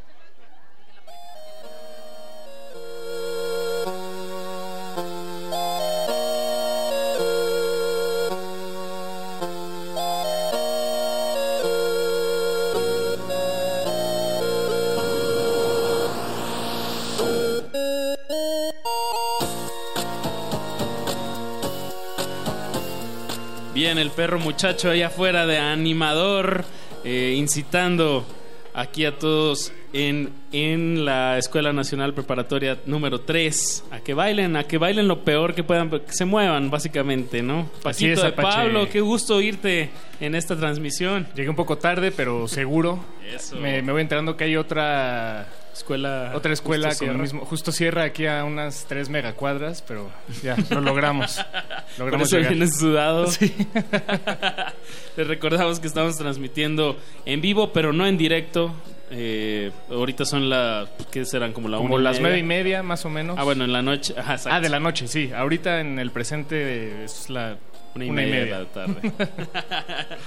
Paco, pues ¿qué, qué vamos a, con, con qué vamos a continuar aquí? ¿Qué sección? Pues es la sección de alumnos y alumnas destacados y nos Ah. acompañan aquí en esta cabina improvisada Edith Janet Sánchez. Bienvenida, Edith. Hola, hola. Eh, eh, ¿Otra vez, Edith? Ah, hola, hola. Edith, Edith Sánchez y Emanuel Ruano, eh, ambos alumnos destacados de esta institución. Bienvenidos. Muchas gracias por el espacio, es un placer poder estar aquí. Y Edith, ahora sí creo que ya está prendido tu micrófono. Creo que no. Está, está un poco bajito, pero ya está sonando. Sí, sí, sí. Eh, ahorita te pasamos otro, no te apures. Eh, pues cuéntenos un poquito pues, de su experiencia, en qué semestre van, cómo ha sido eh, aquí estar como de ustedes desde adentro en esta preparatoria. Empieza tú, por favor. Ha sido una experiencia maravillosa. O sea, es una de las etapas más hermosas de mi vida. Yo creo que los profesores, eh, los alumnos, todo me han hecho sentir como muy confortable, como si fuera una casa para mí. Incluso, por ejemplo, los, los murales que ustedes pueden llegar a ver en la entrada de la prepa han sido espectaculares. ¿Por qué? Porque es una forma de que los alumnos nos podemos llegar a manifestar, de expresar nuestras ideas, de sentirnos cómodos en una escuela tan maravillosa como esta. ¿Y tú, Emanuel, qué nos puedes compartir para, para empezar a... a Bueno, platicar? primero que nada, como lo menciona mi compañera, esta es mi segunda casa. Desde el primer día que pisé esta institución, me enamoré de ella. Tan solo desde los escudos, instalaciones, y con el paso del tiempo, siendo alumno y estando en el aula, ves el trabajo que hacen los profesores día tras día. Entonces, el cambio con la secundaria y primaria es rotundo, es completo. No hay, no hay comparación. Entonces es un espacio donde puedes expresarte, aprender, divulgar, divertirte y compartir todas esas experiencias que vas recabando con el día a día. Aquí dice nuestra pequeña escaleta, Emanuel, que eres eh, miembro de las comisiones de Honor y Justicia, Seguridad e Higiene y de la Biblioteca. Así es. Eso suena muy bien, pero la verdad es que Apache y yo no sabemos qué significa eh, Hay como un co- exactamente. un, consejo con la Sí. dirección y ¿Qué se implica? van co- ajá, ¿qué implica este, este puesto? Bueno, eh, cuando ingresé en cuarto año fueron las elecciones para consejeros internos. En pocas palabras, es eh, la representación tanto de maestros, alumnos, trabajadores y académicos, bueno, funcionarios, que en conjunto resuelven las problemáticas que tiene el plantel. También ofrecen nuevos proyectos para que se implementen y está dividido en varias comisiones. En la que más me he destacado o en la que más he estado activo es biblioteca, donde casi casi me la paso en aquellas horas libres y he trabajado mucho con las autoridades pertinentes para que ese espacio sea tanto el, ser- el servicio sea mejor, se facilite el acceso y se mejore en todo aspecto. Esas son las, las problemáticas que tendría, digo, entrecomillado, la, la biblioteca, el acceso. el- Más que problemáticas, se agiliza, se mejora el servicio y hay la diferencia también es muy contundente. Ya contamos con computadoras, eh, el servicio es más rápido y creo que hay más compañeros que quieren ir a la biblioteca para leer por esa difusión que se le ha dado. Emanuel, eh, pues tú ya estás en quinto semestre, ¿no? De- No, en quinto año. En Sí, quinto sí, sí. año, Ajá, claro. sí, sí, sí. Eh, pues te oigo un tono muy, muy político, pero tú dinos, tú dinos eh, ¿qué, qué vas a estudiar? Eh, gracias a varios cursos y también la opinión de la gente. Eh, El creo, el pue- el pueblo ha hablado. Eh, creo que derecho es mi, Órale. mi, mi rama. Sí, Las sí. leyes y los problemas en sí. Soy alguien que, que si está es- en paz mucho tiempo, como que se, se frustra. Necesita estar en movimiento, en acción y creo que las leyes son, son, son lo mío. Edith, tú en esta línea, no sé en qué, en qué año vas ni de la prepa, pero ya estás, ¿qué- ¿en qué estás proyectando eh, en el futuro próximo? Para economista. Economista. Economista. Sí, sí, me encanta, me encanta todo eso. Y yo creo que pues tengo a veces la facilidad para hablar, ¿no? Como para comunicarme con mis compañeros, para, por ejemplo, en los últimos años he sido jefa de grupo y bueno, gracias a mis compañeros que me han elegido. Y pues para mí ha sido un placer ser jefa de grupo. ¿Por qué? Porque siempre es como que ordenas a tus a todos tus compañeros. ¿Para qué? Para que se impulsen, para ser mejores, para que tengan a su escuela bien. Por ejemplo, el año pasado hicimos como todos, toda la comunidad escolar, me sorprende porque somos como súper unidos. Eh, hicimos una campaña y eso, para venir a limpiar la escuela y todo, para que durante un paro incluso. Ok. Sí, Bien, me encantó. La unión de la comunidad escolar Bien, bien. me fascina. Bien, ¿Qué, qué otras actividades? Eh, además de, de estudiar, de ser jefa de grupo, ¿qué, qué más puede hacer uno? Bueno, o hacen ustedes aquí en, en la, Hay en la un- prepa. Hay un programa que se llama Jóvenes hacia la Investigación. Ese programa me encanta muchísimo porque tienes tú la oportunidad de ir más allá, ¿no? Más allá de, lo, de las actividades curriculares. Eh, tienes el apoyo de tus maestros, entonces puedes investigar y todo eso acerca de sobre de temas que te interesen. Entonces tiene, me encanta porque tienen el apoyo de todos nuestros profesores. Eso. Bien, muy bien. Pues algo que le quieran decir a su comunidad universitaria, tanto en las frecuencias del 96.1 de FM ah, como aquí en las bocinas de la explanada principal de, la, de su prepa. A todo el Valle de México. Sí. Digo, porque esto va a estar sonando sí, sí. en el Valle de México. Y bueno, y tal vez algunas otras personas alrededor del mundo también estarán ahí internet. enterándose. Vientos huracanados, por favor, tú primero. que me, que me encanta la comunidad escolar, que somos demasiado unidos, que es una bella escuela y que la sigan cuidando así como lo han hecho siempre. Eso. Eso. Emanuel. Bueno, creo que por mi parte es invitarlos a que aprovechen todas las actividades que no solamente nuestras instituciones, que a mí me corresponde, la Prepa 3 nos ofrece, la UNAM en sí. Es una casa muy benevolente, te da tantas oportunidades que considero es un pecado no aprender. Ok, bien. Sí, ¿Eso es te- parte de las notas que estuviste tomando ahí en la escaleta? Eh, en parte sí, sí, sí, no, sí. no, bien, me encanta, ¿no? Profesionales ya. bueno, algo así. Emanuel Ruano González y Edith Janet Sánchez, muchísimas gracias por, por acercarse aquí a los micrófonos. Y bueno, vamos con complacencias. Aquí tengo, dice, la canción se llama Tus jefes no me quieren, de grupo Ensamble. Y esto es para la maestra Margarita Espejel. Música, maestros.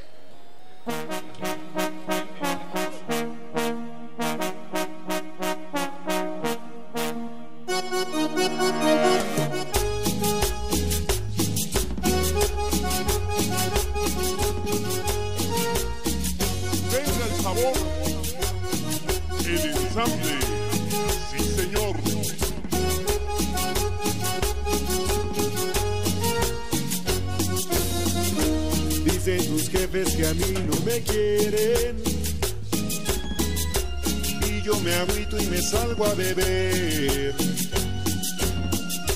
Dicen que yo soy un gran mujeriego. Y que te busco solo pa' joder. Joden y joden, no sé lo que quieren. Si yo te amo y siempre te amaré. Dicen tus jefes que yo soy un vago, que soy borracho y un loco también. Pero no saben que yo a ti te amo y que yo nunca te dejaré. Porque eres mi amor, nada ni nadie nos va a separar. Porque eres tú, mi amor, nada ni nadie nos va a separar.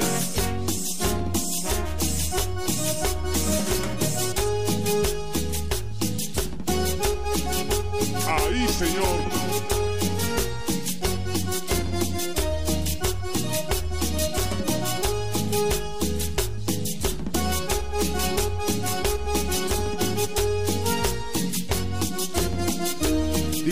Tus jefes que a mí no me quieren. Y yo me agüito y me salgo a beber. Dicen que yo soy un gran mujeriego.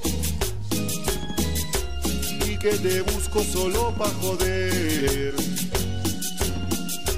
Joden y joden, no sé lo que quieren. Si yo te amo y siempre te amaré.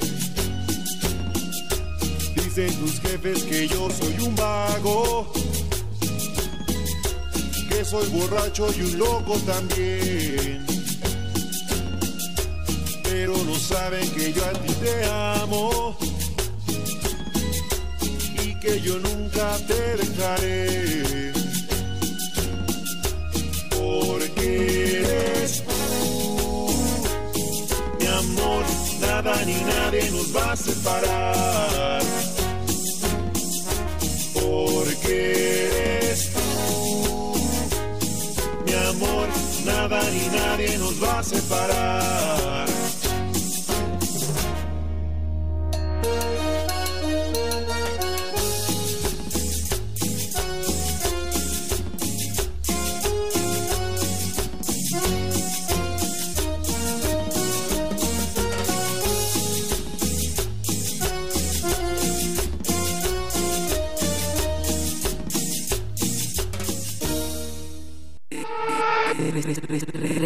Resistencia modulada. Modulada. Resistencia modulada.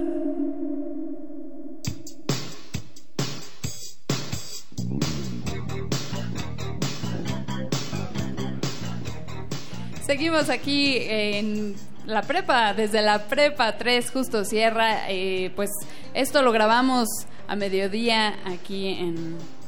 ¿En dónde estamos? En el norte de la ciudad. De... Sí, sí, bueno, depende de dónde lo ves. Depende. Hola, Vania. Como llegues. Hola, Paquito de. Pablo. Qué gusto volver a conducir contigo. Eh, bueno, pues esto, lo, como les decía, lo grabamos a mediodía, pero ahorita son, eh, pues ya la noche, le estamos compartiendo con ustedes en este miércoles nocturno y eh, pues vamos a platicar sobre ya la parte más divertida aquí en la Prepa 3 y para ello tre- tenemos aquí a dos personalidades. Ellos son Rafa Zavala Vargas, él es, eh, pues está a cargo de los eventos, de los bailes, de todo lo chidei que hay aquí en la Prepa 3. Hola, Rafa. ¿Cómo estás, Rafa? Bienvenido. Hola. Y también tenemos a Ilse Díaz Escamilla. Bienvenida, Ilse. Hola, muchas gracias.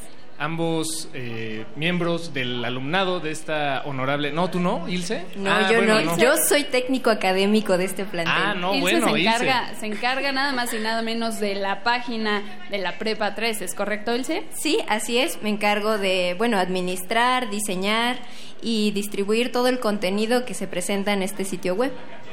¿Y eso qué implica? ¿Qué contenido hay? Tenemos fotografías, tenemos videos justo de todos los eventos que se organizan aquí en el plantel, conferencias, obras de teatro, bailes, todas las actividades que llevan a cabo los alumnos, los profesores, como las conferencias, algunos talleres. También, bueno, tenemos información importante sobre los trámites escolares y todas las dudas que los alumnos tengan sobre los trámites y, bueno, asuntos en general académicos. Todas las actividades que se llevan a cabo, ¿no? Y obviamente, bueno, me imagino que tienes algún eh, tipo de contacto, comunicación constante con justo estas áreas que realizan eh, actividades diversas, como la es la parte lúdica, ¿no? Los eventos, los bailes. Eh, ¿cómo, ¿Cómo es esta relación, Rafa? Cuéntanos. Pues prácticamente todos los eventos que se llevan a cabo en la preparatoria, esos eventos que se pueden llamar así los chidos, los divertidos que tanto emocionan a la comunidad universitaria, son los que más vemos participación. Se difunden de varias maneras en la preparatoria. Se difunden tanto por la manera de los jefes de grupo, que es una de las maneras que más se van pasando las informaciones es una manera que también se organizan entre los grupos. Muchas veces los grupos deciden hacer este eventos culturales, artísticos, muchas cosas que este uno no se imaginaría simple o rápidamente. Son los alumnos de la preparatoria son muy creativos, tienen mucho mucho potencial, tanto en la manera artística como por la manera científica, como lo estaban comentando anteriormente con lo de jóvenes hacia la investigación, o, se, o si no las Olimpiadas de Conocimiento, que tenemos muchos de los grandes que han ganado las Olimpiadas de Matemáticas, por ejemplo, otros que han ganado las competencias de también de química que hemos visto. Y pues son estas organizaciones como las que tenemos entre los alumnos, se difunden a través de los jefes de grupo o entre la misma comunidad. Entre la misma comunidad es esa eh, hermandad que tenemos aquí en la preparatoria 3, que tenemos esa facilidad de, de llegarnos la información entre nosotros. No somos una preparatoria que tengamos la información cerrada, somos una preparatoria muy culta, que tiene mucha facilidad, que los alumnos realmente conviven entre eh, ellos, convivimos muy bien y pues de esta manera nos organizamos, se llega a difundir la página de la preparatoria, siempre está trabajando para difundir estos eventos y logra hacer que la comunidad cada vez apoye más. Como estaban comentando antes de iniciar, lo de las ofrendas es una cosa espectacular. Algo que en cuestión de una semana se logra cubrir toda la preparatoria en ofrendas espectaculares, que se ocupan la creatividad que uno podría imaginarse a otros niveles. En este año nos tocó con la conmemoración de la muerte de Emiliano Zapata. Eh, son ofrendas con... Se, se tiene la planificación de lo que somos, ¿no? Universitarios que se tiene conciencia, que se planifica, que se mezclan los eventos, en este caso lo de Zapata, con nuestros propios motivos como universitarios. Es realmente muy espectacular lo que pasa con estos eventos chidos en la preparatoria. ¿Y cuáles son las actividades, digamos, que tienen más eh, demanda, ¿no? ¿Qué, les gusta más hacer aquí en la Prepa 3? Ya nos han dicho que tienen interés diverso por la ciencia, por el arte, pero ¿qué es lo que, eh, pues, es más común en todos los grupos? Pues prácticamente así ya a nivel este ya lo que más genera ya a la comunidad lo que más atrae es cuando se necesita la unión de toda la preparatoria. Cuando realmente toda la preparatoria se une solo para un objetivo fundamental es cuando más fuerza vemos en la preparatoria. Porque como les comentaba la- los alumnos los bueno, nosotros como compañeros siempre buscamos la manera de apoyar al otro si es que se necesita. Siempre estamos buscando este la manera. Por ejemplo yo me acuerdo muy bien como hace un año cuando estaba en cuarto año estábamos pidiendo la manera de que tuviéramos fotografía aquí en la preparatoria.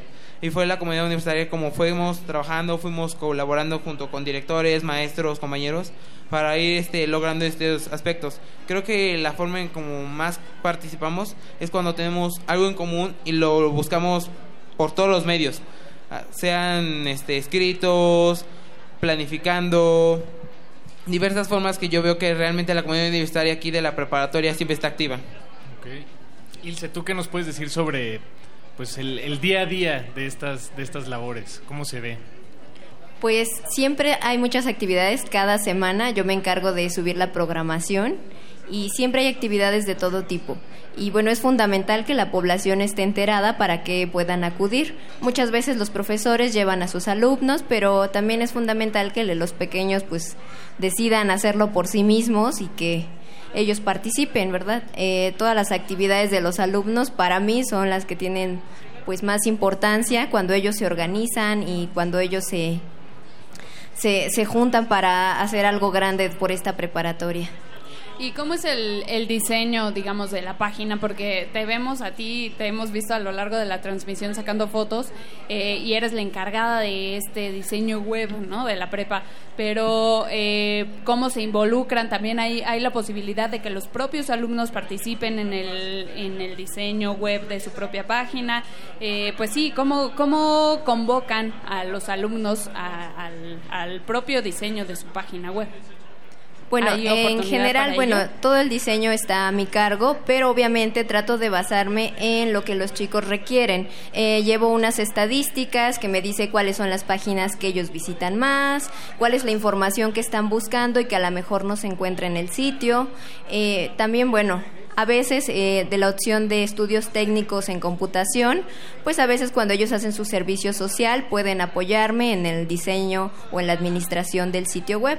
También, bueno, si ellos tienen algunas fotos o si tienen algún video o alguna propuesta, pues pueden acercarse con la maestra de coordinación de difusión cultural o con algún otro de los funcionarios para que el contenido se pueda difundir en nuestro sitio web. Buenísimo. Eh, pues re- repítenos la página, por favor, para que se acerquen. Ajá, Nuestro sitio web oficial, hay que aclararlo, es np3.unam.mx y bueno, está funcionando las 24 horas del día. También podemos recibir comentarios por ese medio si no encuentran alguna información o si les gustaría que hubiera algo en especial, pues con gusto ahí yo estoy para contestarles y para dirigirlos. Buenísimo. Pues Ilse Díaz Escamilla, Rafa Zavala Vargas, muchas gracias por acompañarnos en esta emisión de Voces en el Campus. Muchísimas gracias y qué bueno que hagan estas actividades para toda la población de la Prepa 3. Y bueno, nos vamos con música. Esto se llama Boom, Boom, Boom de los Venga Boys. Una petición Es una petición, una complacencia. alguien. Dice, quiero mandar un saludo a mi bandita chida con mucho amor.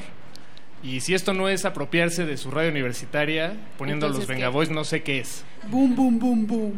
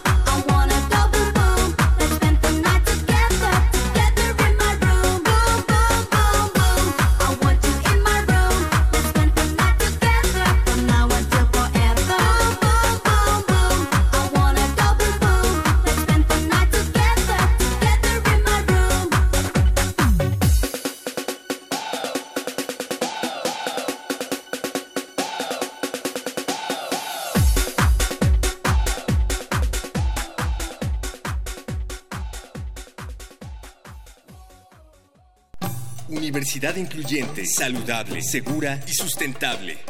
Dirección General de Atención a la Comunidad. Salud. Promover el cuidado del cuerpo de forma consciente para proteger a cada estudiante como un elemento invaluable de la universidad.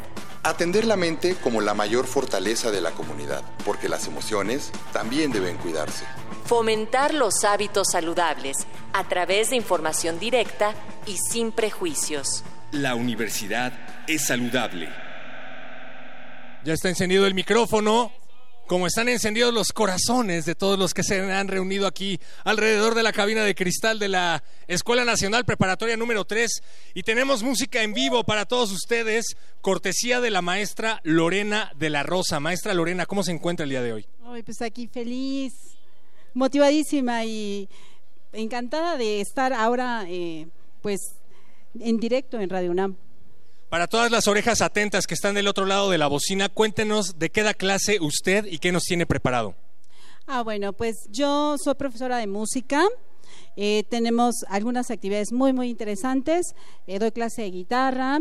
Tenemos también lo que es el ensamble vocal o coro. También tenemos eh, música tradicional mexicana y por ahí tenemos un proyecto de mariachi. Me encanta. ¿No tienen algo de heavy metal? ¿Qué tal si yo llego con usted a pedir algo de heavy metal? ¿Me daría clases? No, no podría. Es una lástima, pero bueno, tenemos un ensamble vocal que se le asemeja mucho y nos van a traer algo que se llama La Llorona, ¿no es así? Así es, claro que sí. ¿Quiénes están conformando este ensamble, maestra? Bueno, tenemos eh, aquí en la línea de la soprano a Kelly, a Mariana, a Isabel, a Denise, a Leslie y a Carolina. Me encanta porque se apuntaron aquí, pero Carolina puso Pérez Padilla Carolina. Se me olvidaba que en la prepa todavía se apuntaban por apellidos. Qué, qué bueno que ya no tengo que hacer nada de eso. Maestra, por favor, díganos qué nos tienen preparado, La Llorona. ¿Cómo, cómo escogieron este ensamble y cómo se escogió esta pieza? Bueno, a nosotros en la, eh, dentro del repertorio de, de, bueno, de nuestros conciertos siempre nos gusta incluir una sección de música mexicana. Y precisamente por esta razón le damos mucha importancia a esta parte de, nuestro, de, nuestros programas. Esta pieza de La Llorona es un arreglo de Ramón Noble que está que nosotros hicimos la adaptación a dos voces, para soprano y para mezzo. Eh, tenemos otro tipo de piezas también de este estilo, tenemos La Bruja, tenemos Colás, Balajú, mucha música tradicional. Bien, pues si ya se encuentran preparados, ¿qué les parece si van tomando su lugar? La maestra va a tocar la guitarra para todos ustedes. Recuerden que estamos transmitiendo en vivo desde la Escuela Nacional Preparatoria número 3. Niñas, ¿están listas? Sí. Sí. Pero que se oiga que están listas, digan sí. Sí. Eso. Para todos ustedes, el ensamble de la maestra Lorena de la Rosa que suena así. Un aplauso, por favor.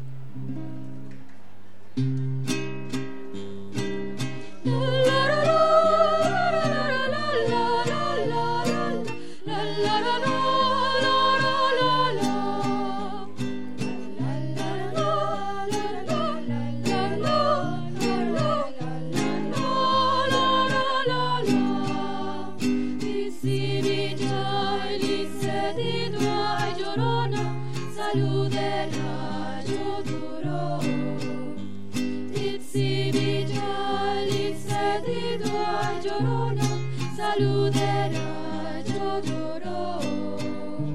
llevaba llorona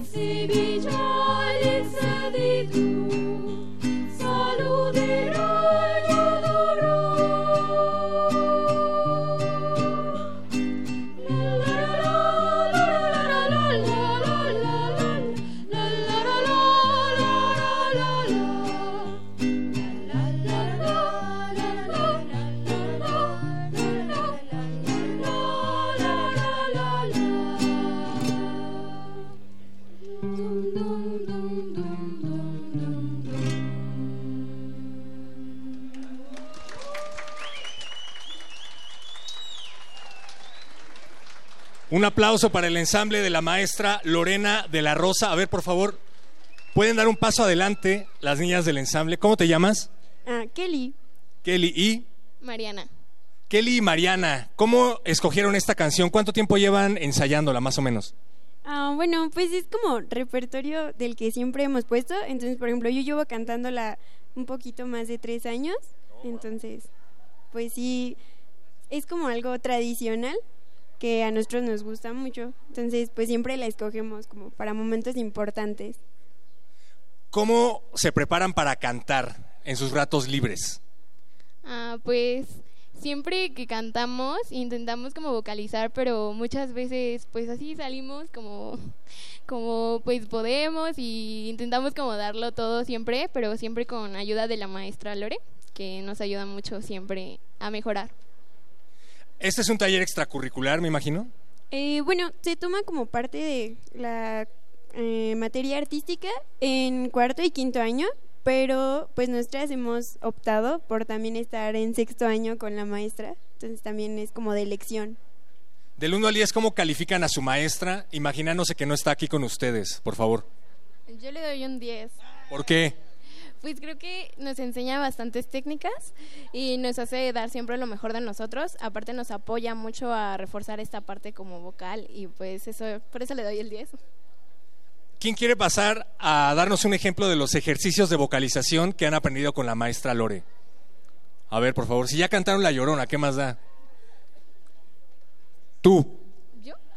Sí, ¿cómo te llamas? Isabel. Isabel, un ejemplo de ejercicios de vocalización de la maestra Lore.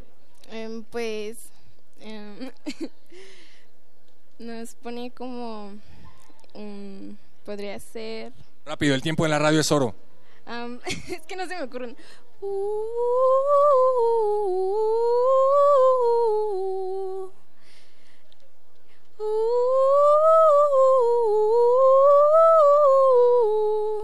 Y así, sí, sí. Bravo. Pues muchas gracias por haber participado aquí con nosotros. Cantan muy bien. Felicidades a la maestra Lore por inculcarles no solo los valores musicales, sino además de la música tradicional mexicana. Queremos agradecerle a todo el ensamble de la maestra y también queremos dedicar la siguiente pieza al grupo 507. Nos están llegando todavía peticiones. Y para el grupo 608 y Chupas, así dice. la canción se llama Te quiero y es de Hombres G. Seguimos en Voces en el Campus.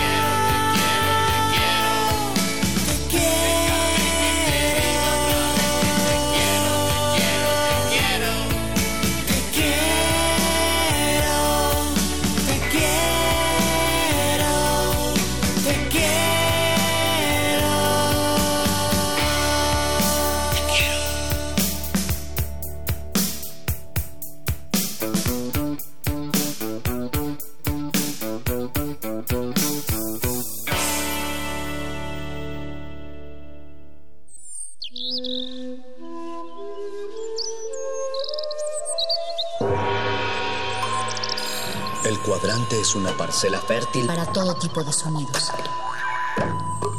La cosecha depende del músico. Y el músico depende del escucha que fertiliza el campo. El ciclo del sonido. Cultivo de hercios. Composta radiofónica para la nueva música. Lunes y jueves, 21 horas. Por resistencia modulada. 96.1 FM, Radio 1. Experiencia sonora.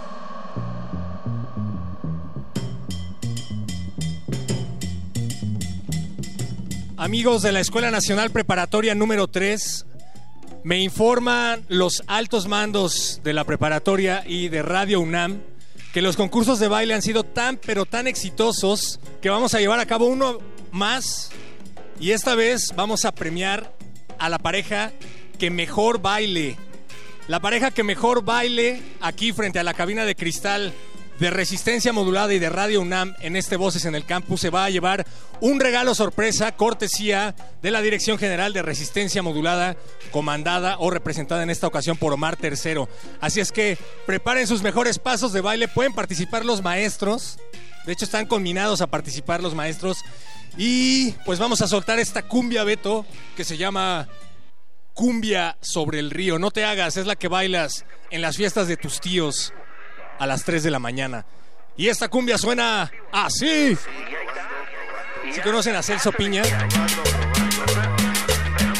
Muevan el esqueleto, niños. Esta vez se va a premiar a la mejor pareja de baile. Se van a llevar un regalo sorpresa.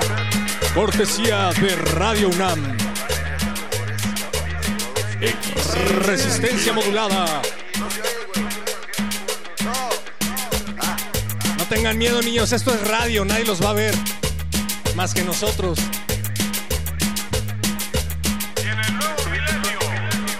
La mejor pareja de baile se va a llevar un regalo sorpresa, no sean tímidos niños. Recuerden que la resistencia también es lúdica.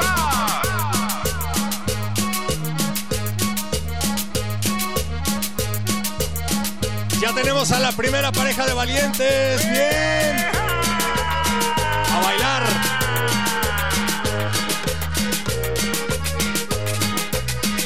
Dos parejas, muy bien.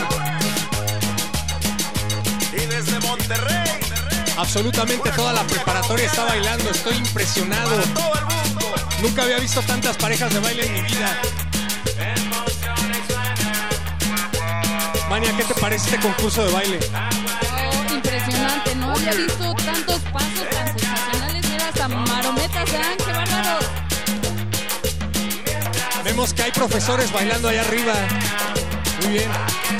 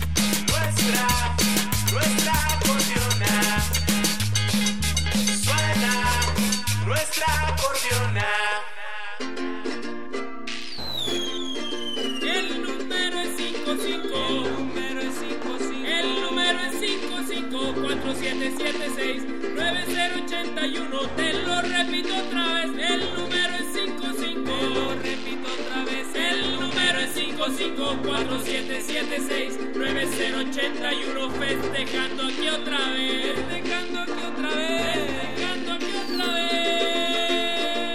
Resistencia modulada.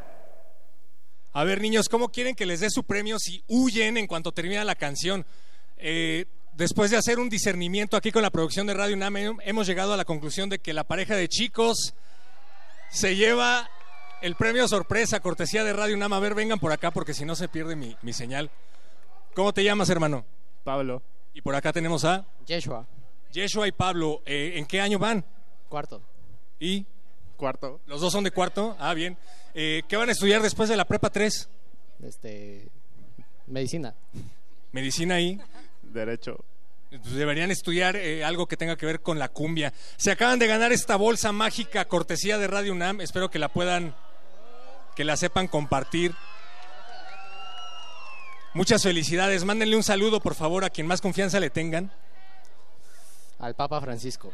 Saludos al Papa Francisco y le dedican esta cumbia. A mi mami. ¿Cómo se llama tu mami? A Sandra. Saludos a la señora Sandra. Bien, pues felicidades, carnal. Y felicidades también a todos los que bailaron. Ahorita vamos a buscar más regalos. Espero que no se vayan con las manos vacías. Y los dejamos con los micrófonos de Mónica Sorrosa y Vania Nuche. La resistencia aquí en la Prepa 3, justo Sierra. ¡Uh! Las voces en el campus. Venga. Ya se animaron. Toda la prepa se bajó aquí a bailar.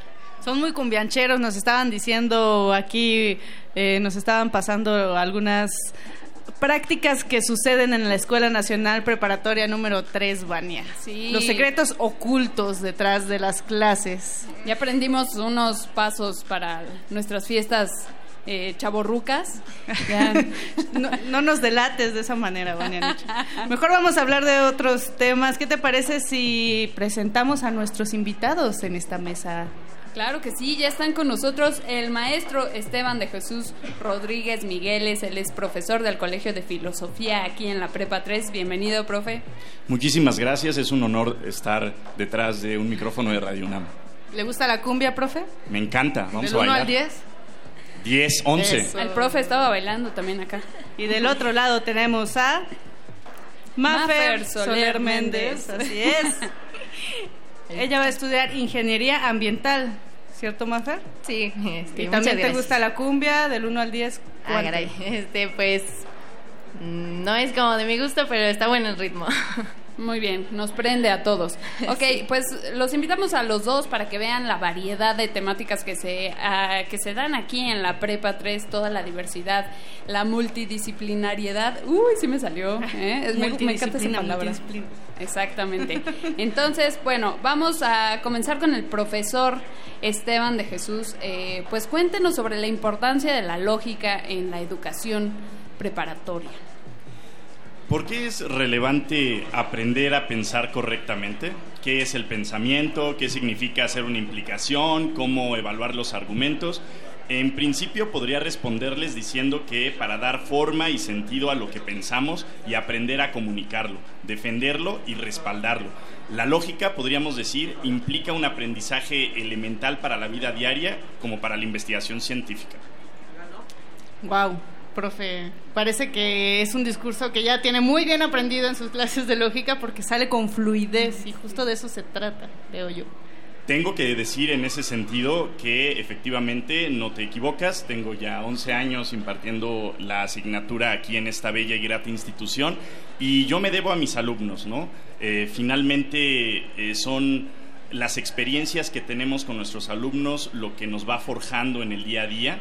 Eh, yo me dedico a la docencia y me apasiona mucho mi trabajo, al que le profeso mucho amor y mucho respeto. Y hay que decirlo, nos debemos como profesores a nuestros alumnos, a quienes desde aquí saludo con mucho gusto. Mm, saludos a todos los alumnos de esta preparatoria y bueno, una de ellos está aquí con nosotros, Mafer. Cuéntanos, a ver, eh, cómo influye, pues también están vinculadas, hablábamos de esta multidisciplina, eh, la lógica en tu formación, en tu construcción como profesionista, porque ibas camino a camino, paso a paso. Mm, Pues bueno, yo pienso que, bueno, primero que nada es un orgullo estar en esta institución, eh, estudiar y formar parte de ella, estar también acompañándolos a ustedes. Eh, y bueno, pues yo creo que dentro de esta parte, mm, la lógica, yo creo que nos hace pensar eh, en lo que es bueno y lo que es malo, básicamente, ¿no? Entonces, eh, bueno, yo quiero estudiar ingeniería ambiental. Y pues yo creo que eso tiene algo que ver con la lógica, puesto que estamos hablando de que estamos buscando ah, algo que pueda beneficiar y ayudar a nuestro medio ambiente, porque pues ya lo hemos dañado mucho y pues si están buscando nuevas formas eh, de mejorar esta situación. Entonces, pues la lógica entra ahí entre buscar hacer lo correcto y diferenciar entre lo que se puede hacer y lo que se debe hacer. Entonces, en esta carrera eh, nos van a dar las herramientas para poder diferenciar entre lo que se debe hacer y lo que no se debe hacer. Este, de los recursos que vamos a emplear y de los que pues no deberíamos emplear porque es lo que nos está eh, pues a nosotros dañando. Claro, que además somos nuestros propios verdugos, Vania, ¿no? En este desastre ecológico que está sucediendo. Profe, platíquenos, eh, pues sucede en este país que cada vez hay más recortes a la educación y no solamente a la educación, sino también a materias que tienen que ver con filosofía, que tienen que ver con artes, que tienen que ver con humanidades. ¿Por qué es relevante eh, pues esta lucha que existe de parte de muchos profesores también por mantener materias estratégicas para la educación integral? Me los parece jóvenes. que tu pregunta es enteramente eh, acertada y oportuna. Saber la forma en que podemos derivar una idea de otras. Cómo le damos sentido y orden a lo que hacemos y decimos, no solo en la escuela, sino en la vida cotidiana y sobre todo en una época en la que vivimos una importante crisis en las humanidades. Tenemos que tomar en cuenta tras eh, esta situación que nuestros estudiantes que son seres maravillosos, ávidos de conocimiento y con ganas de comerse el mundo, son seres muy nobles, son seres ejemplares y con quien en principio creo que debemos estar siempre agradecidos y pensar oído a sus necesidades e inquietudes en el camino de su formación. En particular y con respecto a tu pregunta, eh, bueno, eh, desde mi trinchera, yo procuro trabajar con mis alumnos a partir de un método lúdico que nos permita aprender lógica desde el juego del arte, especialmente eh, desde el cine y la literatura, por ejemplo y a través del diseño e implementación de proyectos académicos en donde los conocimientos, las habilidades y las actitudes puedan encontrar un buen fin. Es decir, eh, parto de la convicción de que para aprender lógica y argumentación de manera significativa es imprescindible practicar y hacer lógica. Es decir, no solo dejarlo en el aula, no solo dejarlo anotado en el pizarrón, eh, o en alguna eh, estrategia didáctica, sino poner en práctica desde el principio eh, lo que enseñamos. ¿Cómo se puede hacer lógica, por ejemplo, viendo una película? Es muy interesante porque, por ejemplo, uno de los temas que trabajamos en el programa de la asignatura de lógica es la estructura de la argumentación. Es decir, desde el punto de vista de la estructura, por ejemplo, de la trama de un relato literario o del guion, ¿no? de un cortometraje o de un largometraje, podemos encontrar la secuencia de ideas, la secuencia de momentos, y eso puede indicarnos una estructura. Tener acceso a esa sensibilidad con la forma en que estructuramos nuestros pensamientos y damos lugar ¿no? a argumentos. Claro. Mafer, eh, te, eh, te interesa esta, esta rama del ambiente, pero específicamente, ¿qué? ¿Qué del ambiente? ¿Cómo quieres impactar? ¿Qué buscas que cambie? Mm, Pues básicamente yo creo que lo más importante para nosotros en esta vida es el agua. Entonces quiero buscar nuevas formas de mm, no solo de purificarla, de mm, emplearla en... Me llama también un poco la atención la arquitectura. Entonces emplear un poco más este recurso eh, para, para, para nuestro propio beneficio eh, de una manera mm, pues más responsable. Entonces buscar esas formas de que en las mismas estructuras eh, se hagan pues muchas modificaciones más eh, con referencia al cuidado del agua. Y pues yo creo que eso. Muy bien. ¿Y en la, aquí en la Prepa 3 cómo lo hacen? ¿Hay alguna estrategia de proyectos que tengan eh, en favor del ambiente? ¿Sabes? Pues ¿Participas hasta de donde ellos? yo sepa, no. Este, Eso, no tras, ahí está, Ahí está. ahí está la oportunidad también de Área comenzar, exactamente, el área de oportunidad para comenzar a, a implementar cosas desde nuestro, desde nuestra cotidianidad, desde nuestro salón, desde nuestra propia preparatoria. Eh, pues muchísimas gracias a Esteban Rodríguez Migueles y a Mafer Soler Méndez por enseñarnos que la lógica debería ser cuidar esto que es finito, que es el ambiente, el aire que respiramos y el agua que bebemos. Muchas gracias, chicos. Gracias a Este, muchas gracias, un Gracias gusto. a ambos. Continuemos con un poco de música, no sin antes mandar unos saludos, Vania. Claro que sí, vamos a mandar saluditos. Saludo a Isavicios. Ok. Wow. Saludos Isavicios. Esperamos que solo sea eh, un sobrenombre eso de Isavicios. y también saludos al guapo de Alejandro Correa, de Alejandra y a Jimena Muñoz. Orgullosamente UNAM. Saludos a todos aquí en la Prepa 3. Y ahora sí nos vamos con música. Esto de Honey Pie, John Utah para Lucero.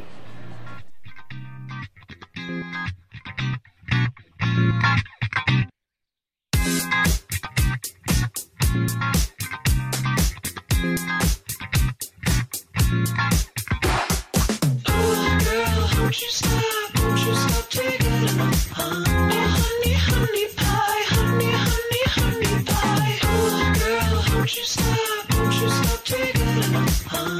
Honey, honey pie, honey, honey, honey pie. Oh, girl, don't you stop till my girl, and I won't stop you're my girl, and you can't stop it until you're my girl, and I can't find out what you want, what you got. I got that honey pie, come bite it. Bring your own fork, girl, you know I don't provide it. Oh, girl, won't you stop? Won't you stop taking enough? Huh? Honey, honey pie, honey, honey, honey pie. Oh, girl, won't you stop?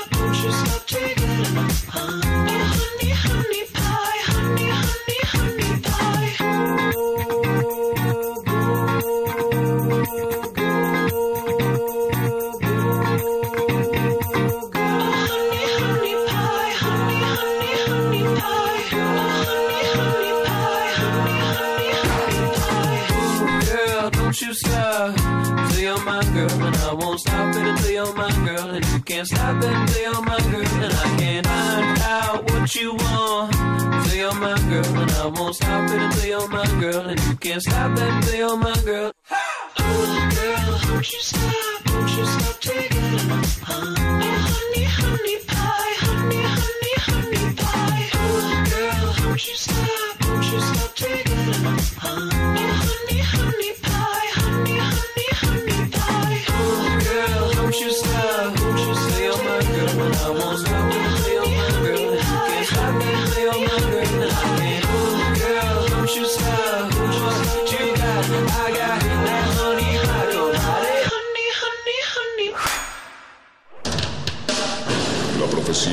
que cada primera hora resistente del último día radial, una horda virulenta se desata desde el sur. Cuando el momento llegue, tendrá solo dos opciones: ensordecer o gritar. Metálisis. El núcleo más duro de la radio. Viernes, 20 horas, por resistencia modulada. 96.1 de FM. Radio UNAM. Experiencia sonora.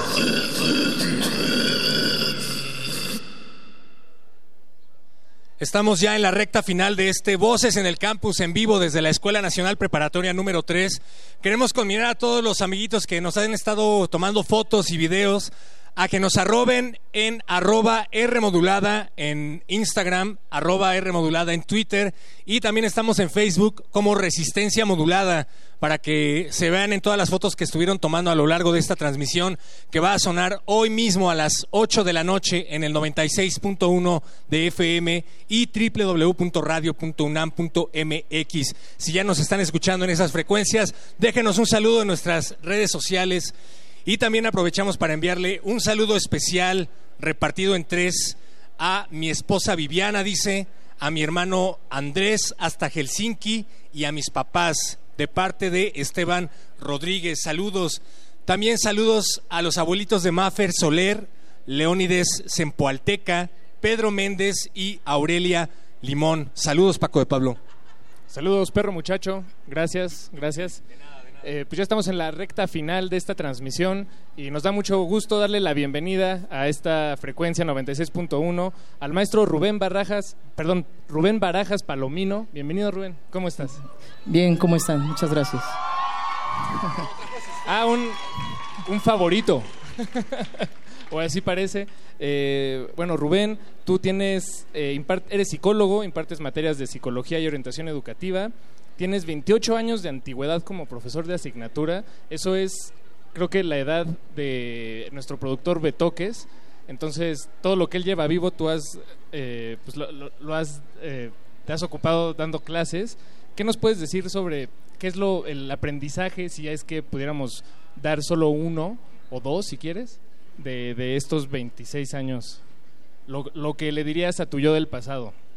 Sí, eh, pues lo que diría mi yo del pasado es que aprenda a valorar con mucha cautela pues la relación que siempre se establece con los alumnos que no puede quedarse nada más en el ámbito de los conceptos de la teoría y que siempre es importante pues eh, ceñirse también a los afectos porque a partir de ellos puedes construir valores. Y a veces tardé un poquito en darme cuenta que bueno aunque es importante el concepto el conocimiento eso es perenne eso se va. Y hoy con tanta tecnología lo pueden encontrar con dos clics pero los valores que podemos transmitir esos quedan para toda la vida Y, y en esta misma línea, ¿qué es lo que más te, te enriquece como maestro? Pues parecerá como pues un cliché, pero la verdad es el contacto con mis alumnos. Ellos bien lo saben que hay una cercanía que nos permite entendernos como iguales y con un respeto importante que nos guía a lo importante que es este conocer, aprender, avanzar en ese camino. Ahora, esta ola de aplausos y de, de porras que, que sonó al momento de presentarte, ¿por qué sospechas que, que la hubo? ¿Cómo te percibe la, la, comunidad? Pues eh, yo siempre les he dicho que soy uno más con ellos, o sea, no podría decirlo de otra forma. Les respeto, les quiero, les estimo, pero siempre también pues tratando de indicar que hay una disciplina que seguir y no dejar de lado pues el conocimiento que es lo que nos, nos rige en esta comunidad. Ahora, aquí también dice que escribes poesía y música en tus tiempos libres. Eh, así es. eh, Me imagino que no son muchos los es- tiempos libres como Pues, maestro. pues. No muchos, pero sí he hecho una compilación, ya tiene varios años, casi 10, que me presento año con año en el auditorio y les regalo a mis alumnos una versión digital de mi poesía y mis canciones. Y muchas de las canciones tienen que ver con la prepa, de hecho la que al rato tocaremos es parte de esta historia. Eh, porque también organizas el Desconcierto, que me parece un nombre eh, increíble, como un homenaje a la estancia en la prepa al final de cada año este, de, de cada de los alumnos. Sí, eh, alguna vez yo me pregunté y bueno, pues cada vez que ellos se van uno sufre, es la realidad, a veces más, a veces menos, pero finalmente uno padece el que los alumnos se vayan y nos dejan un huequito, hay algo que llenar y dije, bueno, ¿cómo puedo pues hacer esto? Pues eh, componer una canción, pero después no fue suficiente, dije, pues hay que apapacharlos, hay que darles más y se me ocurrió hacer un evento musical con alumnos, ahora ya son exalumnos, grandes amigos, y cada año venimos y hacemos un poquito de escándalo para pues unirnos en el afecto, en la camaradería. Bien, bien. Pues en esta ocasión bien, nos acompañas eh, con tu guitarra. ¿Qué, ¿Qué vamos a escuchar a continuación? Una canción que se llama El fin de curso y es un homenaje pues para todos los alumnos, los que fueron, los que son, pero sobre todo aquellos que se van y pues dejan una huella imborrable en nosotros. Eh, y quisiera además aprovechar para rendir este pequeño homenaje a mi carnal, a Eduardo Vázquez Paredes, que se jubiló, le prometí que la voy a dedicar hermano, que es un gran docente que se nos fue, pero bueno, seguramente nos escuchará. Y para todos mis alumnos, para ustedes también, el fin de curso. Pues sin más preámbulos, con ustedes el maestro Rubén Barajas Palomino. Denle otra bienvenida, por favor.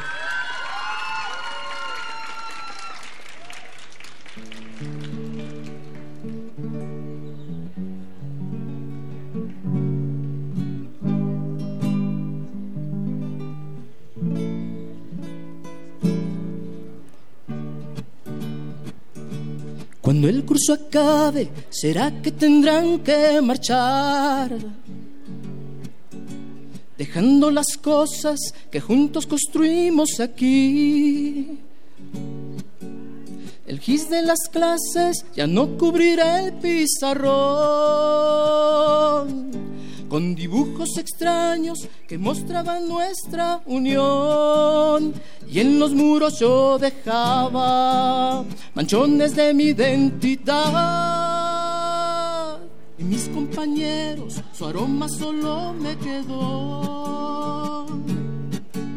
Mis libros yo cierro, aquí ya no hay lugar. Yo quisiera mis clases volver a estudiar. Y en un árbol yo grabé sus nombres, el mío también. Y el profe comenta, se acerca ya. Es hora, muchacho, de echar a volar. Si vuelves un día, siempre sabrás tu nombre en la prepa has inscrito ya. Sus muros albergaron tu soledad, coraje, deseos de libertad.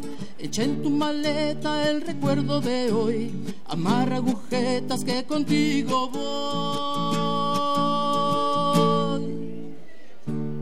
Salir, miré atrás y vi en su rostro mil voces que salieron de sus ojos como mares que enterrubiaron su mirar.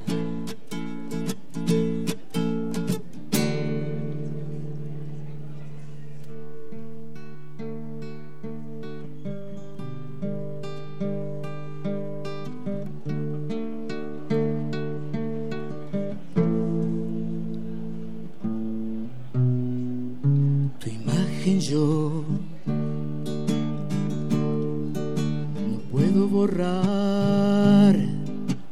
No sé por qué. No te puedo amar. Ojos de mar. No puedo olvidar. Tiempo sin fin para aquí morir. Tu voz se me enreda en la mente, me nubla el pensar. Mis manos me tiemblan consciente que no has de llegar. Tu cuerpo se enreda en un espacio solo y sin amor. Y en llanto quedo yo vacío, hay un gran dolor se merecían en una pasión. Las cosas que dos compartían con un corazón se pierden en la oscuridad y más ansias de libertad. Olvido.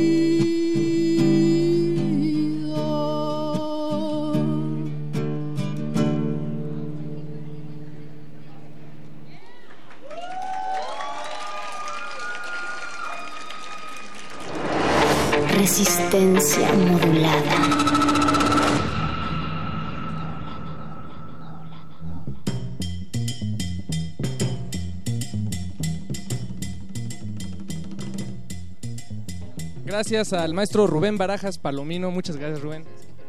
Muchas gracias, compañero. Gracias, gracias.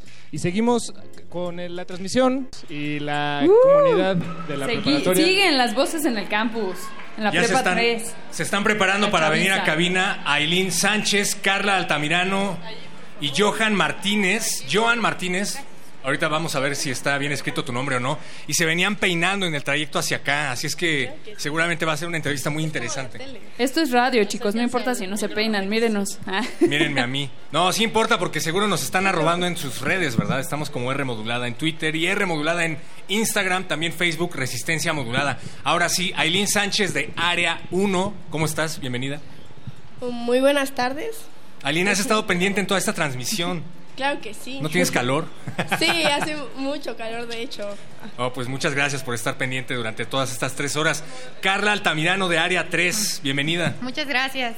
Y aquí me pusieron que te llamas Johan. Sí, efectivamente, así me Ah, llamo. bien. Johan Martínez de Área 2. Bienvenidos. ¿Quién nos va a gracias. platicar acerca de la convivencia de la Prepa 3? Yo. A ver, ¿qué es la convivencia de la Prepa 3? ¿En qué consiste y cómo hay que venir vestidos? Uy, ¿cómo hay que venir vestidos? Como usted se sienta, como usted... Prácticamente como usted se sienta al estar aquí, al estar con sus amigos. ¿Le estás hablando de usted a ellos o a mí? Ah, como todos se sientan Ah, bien. aquí. Aquí Se- no hay Señorita un Eileen modo. Sánchez, es un placer. Muchas gracias. Saludos cordiales. Sí, aquí no hay un modo de vestir, aquí tú puedes ponerte lo que tú quieras de acuerdo a cómo te sientas, cómo, cómo percibas a la, a la prepa. Y ¿En, en qué también, consiste la convivencia de Prepa 3? ¿Cuándo se va a llevar a cabo y quién puede asistir? Uy, todos pueden asistir. ¿Yo puedo asistir? Claro que sí, todo el mundo está invitado. ¿Dónde va a ser? En el, en Jardinera Central, justamente aquí. Ah, va a ser aquí adentro de las Sí. instalaciones. No, yo quería decir que ahora el mundo está muy desenfrenado, muy loco y que dentro de las instalaciones se da se da la, hermandad entre los compañeros, que entre los amigos, los compañeros y al igual hay un apoyo en las clases de los por parte de los profesores, por parte de, en las carreras técnicas se muestra, en las actividades culturales, incluso atrás en cancha se muestra mucho como hay una convivencia de, de hermandad entre cada uno. Y pues sí, es prácticamente lo que quería dar denotar de esta gran prepa. Ay, qué bonito. Muy bien, Carla Altamirano, a ver, tú eres del área 3, cuéntanos, Sí. ¿qué, qué te apasiona del área, del área 3? Pues la verdad es que mi área me encanta. Eh, creo que es una de las áreas más padres, por así decirlo. Eh, Es que me encanta cómo eh, lo pensó antes de decir la palabra padres. ¿Cómo se dice ahora padres? Sí, está padrísimo. Porque, pues bueno, ves mucho las relaciones actualmente de la sociedad, eh, también puntos económicos, políticos, muchas cosas más. Y Johan Martínez, eres del área 2 de ciencia, o sea, eres el más ñoño del grupo. Sí, lamentablemente o afortunadamente. qué? ¿cuál? ¿Qué se ve en el área 2? En el área 2 es el área biológica y de las ciencias. Es prácticamente todo, pues la ciencia, la biología, la química, la medicina y todas estas materias que van relacionadas al ámbito científico. Ahora, también hay ciencias sociales, que son las llamadas ciencias eh, duras contra las ciencias eh, humanas, ¿no? ¿Cuál es la diferencia entre estas dos áreas? Bueno, pues la principal diferencia radica en que las ciencias que se ven en, el- en mi área es que estas tienen hasta cierto punto un grado de comprobación y lo que no se puede explicar está en vías de explicarse, mientras que los procesos que se estudian en el área de las humanidades, como es la migración, la pobreza o demás cuestiones, pues no tienen como que una causa clara ni una explicación más a fondo. Sin embargo, en la ciencia sí, como la gravedad o los procesos físicos y químicos que se presentan. Y ya saben, los tres están en sexto, ¿no? Sexto de prepa, ya Sí. saben qué van a estudiar, ya deberían, ¿no? Sí. Cálmate, yo todavía no sé qué voy a estudiar y ya terminé la universidad. No, pues ponte las pilas, perro. A ver, vamos a empezar con Johan. ¿Qué quieres estudiar? Yo quiero estudiar química. Creo qué? que el, bueno, pues porque la química es lo que mueve al mundo, todo, todo, todo lo que podamos ¿No es imaginar. el dinero? El- para hacer dinero necesitamos química, los Muy bien. plásticos, los tintes y todo eso necesitamos mira. química. Muy bien. ¿Vieron Breaking Bad? Ah, no, no es cierto, no es cierto. Bueno, sí lo vi. Muy bien, seguimos con Carla. Carla Altamirano, ¿qué quieres estudiar? Pues me gustaría estudiar actuaría, pero actuaría sería uno. Pero, ajá, exacto. Aunque Eso te iba a Pero tú vienes representando al área, Área 3. tres, ¿por qué? Tienes Ya que sé. decirnos por qué el área 3 es lo mejor que hay. Ya sé, ya sé. Bueno, también dentro de mis eh, oportunidades, mis ideas, está contabilidad o administración. Ahorita llevo una carrera, bueno, un estudio técnico, que es bancario. La verdad es algo increíble. Me gusta muchísimo. Te abre, pues, a mi punto de vista, varias puertas. Y sobre todo, pues, te brinda más, más conocimiento.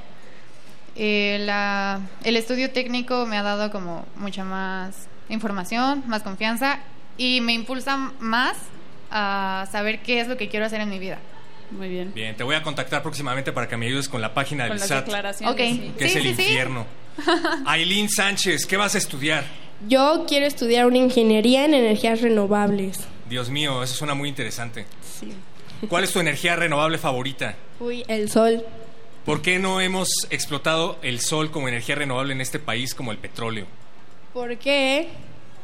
Porque el petróleo nos prácticamente a México le beneficia mucho porque lo comercia con otros países y el sol pues lo tienen directamente todos los países, no es tan comercial como el petróleo y el sol aunque es una, una energía muy óptima eh, no ayuda a la, al capital de cada país, a la economía de cada país. ¿Tú crees que el sol es el futuro de las energías renovables? Claro que sí. ¿Por qué? porque el sol nunca se va. eh, bueno, a lo que me quiero, a lo que me quiero referir es que el sol siempre va a estar ahí, nunca se va a agotar. Va a ser una energía muy óptima en el futuro. Johan Martínez, tú eres científico. Dile por favor cuándo se va a agotar el sol. Aileen. Mm, difícil pregunta. Millones de años, todavía nos queda rato. Primero nos vamos a agotar nosotros. Pues este Voces en el Campus se está agotando, pero queremos agradecer a Aileen, a Carla y a Johan por haber estado con nosotros aquí en la cabina de Radio UNAM y Resistencia Modulada. Vamos con música y seguimos aquí en Voces en el Campus.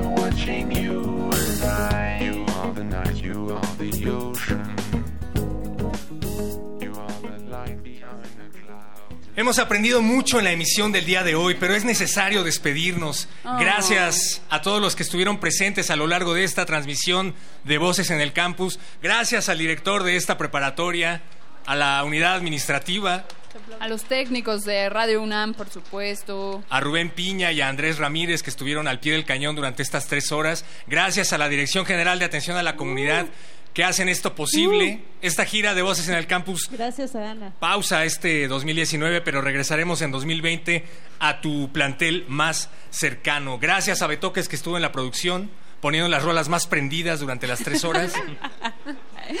Síganos en redes sociales, arroba R modulada en Twitter e Instagram y en Facebook también Resistencia Modulada. Ahí estamos siempre compartiendo todo y búsquense porque sacamos muchas fotos y videos. Gracias a Paquito de Pablo que a pesar de las inclemencias logró llegar a este Voces en el Campus y por alguna razón está fuera de los micrófonos, pero te queremos, Paquito. Llegó a este invernadero sonoro porque, híjole, qué calor, ¿eh? Gracias a los chicos que se quedaron aquí con nosotros. Ya creo que nos los vamos a llevar a la resistencia. A Aileen, Carla y Johan. Claro Chicos, que sí. gracias. Muchas gracias. Para que nos ayuden con nuestras facturas. ¿Qué tal se la pasaron, niños? ¿Les gustó? Claro sí, que sí. demasiado. ¿Demasiado? Sí. Demasiado es demasiado. Demasiado. Demasiado, ¿no? ¿Qué le cambiarías a la prepa 3? Nada. ¿Así En te gusta? Sí, me encanta. ¿Por qué? Pues es, es una de las prepas más grandes. Ah, cierto, sí. ¿Siete Sí. hectáreas o qué? Ah. Siete hectáreas, nos decía el director. Sí, sí. Además de que los profesores son muy buenos y la convivencia entre los alumnos, como lo dijo mi compañera Eileen, es increíble. Todos se llevan bien. Y todos saben bailar, porque en las competencias de baile, híjole. Uy, sí, todo- toda la prepa se estaba desbocando en bailar. ¿Cuál es tu clase Así es. favorita? La que más vas a recordar, Aileen. Matemáticas. Matemáticas, hijo. ¿Por qué? Porque ha- había veces que no me iba tan bien, sin embargo yo siempre ponía mi empeño para salir bien y sacaba la, la mejor calificación. Muy bien. ¿Te gustan las matemáticas? Sí, sí. No, no te aún creo, no. no te creo. Johan, ¿cuál es tu estación favorita de radio? Mi estación favorita de radio a partir de hoy va a ser Radio UNAM. Exacto, muy bien. Es la mejor respuesta. Pues muchísimas gracias. Nos tenemos que despedir, amiguitos. Recuerden que nos despedimos con música, música. Música Sorrosa iba a decir. Mónica Sorrosa, ponte el micrófono, por favor, para que te Es despidas. que no, no sirve el inalámbrico, pero gracias a la Prepa 3, al último BEC del 2019 también, nos vamos, escurre el año y la noche también se está escurriendo. Gracias, Vania resistencia Nuche. modulada. Muchas gracias, gracias a todos, Paquito de Pablo, Héctor Castaño, el perro muchacho. y Gracias a todos, gracias a la prepa, gracias al sol que estuvo todo el tiempo Omar Tercero, mirándonos. gracias en la producción. Gracias a los ventiladores que nos hicieron el paro, gracias a la prepa.